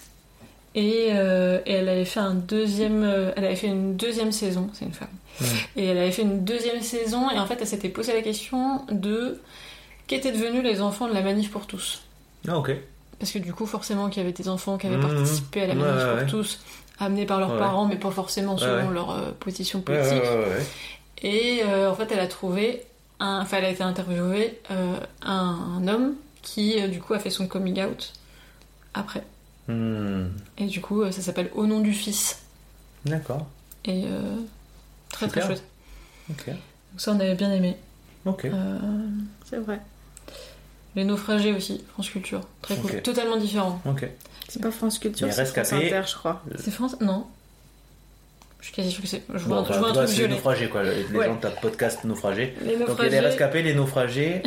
les naufragés, ça par contre, c'est Ouais. historique. C'est euh, sur des histoires de naufrage. Ah oui, ok. Et du coup, là, on voit un peu euh, Mm. la psychologie de groupe. Mm. C'est quoi qui a fait la différence pour que des gens s'en sortent et qu'est-ce qui s'est passé pour que ça Cool. capote complètement? Ah ouais. Euh, après, il y en a des, des histoires très connues, hein, genre le radeau de la Méduse. Oui, bah, le euh, plus connu, oui. Les esclaves de l'île Tromelin. Mm. euh, D'ailleurs, comment le peintre il a fait il est- pour les peindre pendant qu'ils étaient en train de se. Enfin, je veux dire, il s'est posé comment euh, surtout qu'il a fait de la peinture, il a Parce que oui, de c'est de la peinture, c'est pas une photo. Et puis c'est pas une photo. Ah oui, il a pas fait de l'aquarelle en plus. Il a fait l'aquarelle. comment il a. Je sais pas. Mais en fait, il y avait un radeau annexe. Ah, d'accord. Mm. Mais comment il a fait pour les stabiliser le temps qu'il arrive à tout le monde Oh, bah après, il était très fort. hein. Quelques croquis, une bonne mémoire, euh, ça va quoi. Et euh, bah, j'ai envie de recommander, euh, même si c'est un truc qui est pas forcément neuf ou quoi, euh, la musique de Queen. J'adore Queen. Je- C'est marrant, on l'a beaucoup écouté dernièrement. Ouais, la semaine, Ouais, dernière, c'est- la semaine dernière, c'est pas mal passé à la maison. Ouais, c'est ma cam, j'aime ça. Après, j'aime bien aussi euh, Sean James. Mais Queen, ouais, vraiment, c'est euh, la base, avec Led Zepp. Ouais. Voilà, Led Zeppelin. On a vu un spectacle euh, cet été. euh, Ah oui. Euh, Queen Man. Ouais, Queen Man. Donc c'est en référence euh, au gâteau euh, très connu, le Queen Man. Ah oui, ah, c'est rigolo. Euh, et ouais, du coup, c'est euh, une, une troupe de. ils font du turning bâton ok. sur Queen. Et euh, c'est fantastique. Du coup, maintenant, à chaque fois que Ah, c'est j'écoute. que danser, c'est pas. Il y a pas de raco- y a rien de raconter. Euh, non, enfin, c'est Ouais. c'est- c'est un. Ah, du coup, il, il danse ouais. sur des musiques de, de Queen. Et, euh, et c'était. C'était à la fois rendre hommage euh, aux chanteurs Hmm. et puis euh, bah, un, peu reprendre le, la question de, de- du genre de la masculinité parce que là c'est un, un gang de mecs euh, à moitié torse nu en train de faire des majorettes quoi donc euh, c'est c'est un peu en décalage avec euh, une image de la virilité euh, Ah ouais. qu'on peut avoir euh. Pardon, il y a quand même oui. une femme dans, Oui, le, dans il y a la troupe. une femme mais qui est la Ouais. chef Oui. pareil ça, Ça, bon, inverse Ça, un peu aussi le donc c'est danse et puis le tout sur fond d'humour euh, parce que leur tenue enfin tout était assez euh, drôle et Moi, j'aime beaucoup, euh, en parlant de déconstruction de mascu, euh, les tambours du Bronx, parce que c'est très mascu, très kitsch ma- mascu, mais c'est tellement kiffant de voir ça avec un deuxième degré, comme ça, de les voir les mecs tout torse-poil et très costauds et taper comme des bourrins avec leurs grosses tignasses et compagnie, c'est excellent. Enfin bref, ça me fait penser à ça. Mais euh, sinon, je peux recommander un bouquin que je viens de finir, euh, S.A. Chakra Borti, qui a écrit Daevabad, qui parle de monde fantastique autour de Moyen-Orient, où c'est les djinns, enfin l'équivalent des fées au Moyen-Orient et tout ça. Et la cour, euh, il y a tout, tout un des péripéties qui se passent qui est vachement intéressant. Ça parle quand même de comment euh, gérer les relations entre euh, individus. Ça parle de relations à euh, des statuts dominants dominés, dominés. Ça parle de comment gérer un conflit, comment peut-on pour des raisons de vengeance ancestrale, peut-on casser ce schéma-là quand nous on arrive et qu'on est porteur de toute la responsabilité euh, qu'on nous fait porter alors qu'au final nous on veut que la paix comment on arrive à trouver euh, des systèmes pour euh, trouver la paix? Et tout ça sous couvert de fantasy qui pourrait paraître un peu un peu commercial ou quoi. Et en fait c'est très bien écrit c'est très bien amené. Et je trouve ça très intéressant de voilà de comment arriver aussi la position ah oui et puis ça parle là pour le coup le- les personnages négatifs positifs neutres sont principalement féminins. Enfin c'est les nanas qui font euh, et, et qui sont dans les rouages. Vachement intéressant. Voilà, j'ai bien aimé cette lecture. C'est une trilogie. Je crois qu'il en sort bientôt un quatrième. Euh, voilà. Comment vous êtes-vous senti durant cet épisode? Comme à la maison. Pas mal.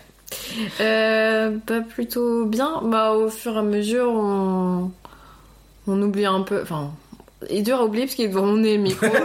Ouais, Là, je la rapproche un peu parce qu'on parle un peu plus doucement. Donc, euh, non, mais euh, on, on repasse un peu plus facilement petit à petit en mode euh, discussion et un peu moins euh, podcast euh, au Mm. fil du temps. Enfin, moi, ça m'a fait ça. Ouais, c'est ça. Petit à petit, ça on se dégourdit un peu, quoi. ok. Ouais, c'est vrai. La prochaine fois, je demanderai à mon agent de demander les questions. quand même. Non, ok, ça marche. Ça sera fait. Ça sera fait. Ça sera. Je lui enverrai. Bon, en tout cas, je vous remercie énormément. Merci à toi. Ouais, merci à toi, c'était cool comme expérience. Voilà, comme, comme on en a parlé, on écoute beaucoup de podcasts, donc euh, on s'est retrouvés de l'autre côté de. De, de l'autre côté du miroir. Ouais, c'est pas Hmm. mal aussi. Merci, Madame Camille. Avec plaisir. Merci, Madame Chloé. Avec plaisir également. Je vous souhaite du bon et du très bon pour les choix que vous êtes en train de suivre pour vos carrières et vos vies perso. En attendant le prochain épisode, je vous invite à partager, à en parler autour de vous, à communiquer le plus possible afin que ce podcast grandisse, s'épanouisse, à commenter, envoyer vos candidatures ou vos témoignages par écrit à romain.sympa@aol.com, à romain.sympa sur Instagram, mettre la meilleure note sur la plateforme de votre choix afin que cet épisode et ce podcast soient référencés. Je vous souhaite du bon, du très bon, du meilleur, du encore meilleur. Le prochain épisode arrivera dans deux semaines si tout se passe bien. Pensez-y, soyez sympa, soyez soignant. Merci. Tchuss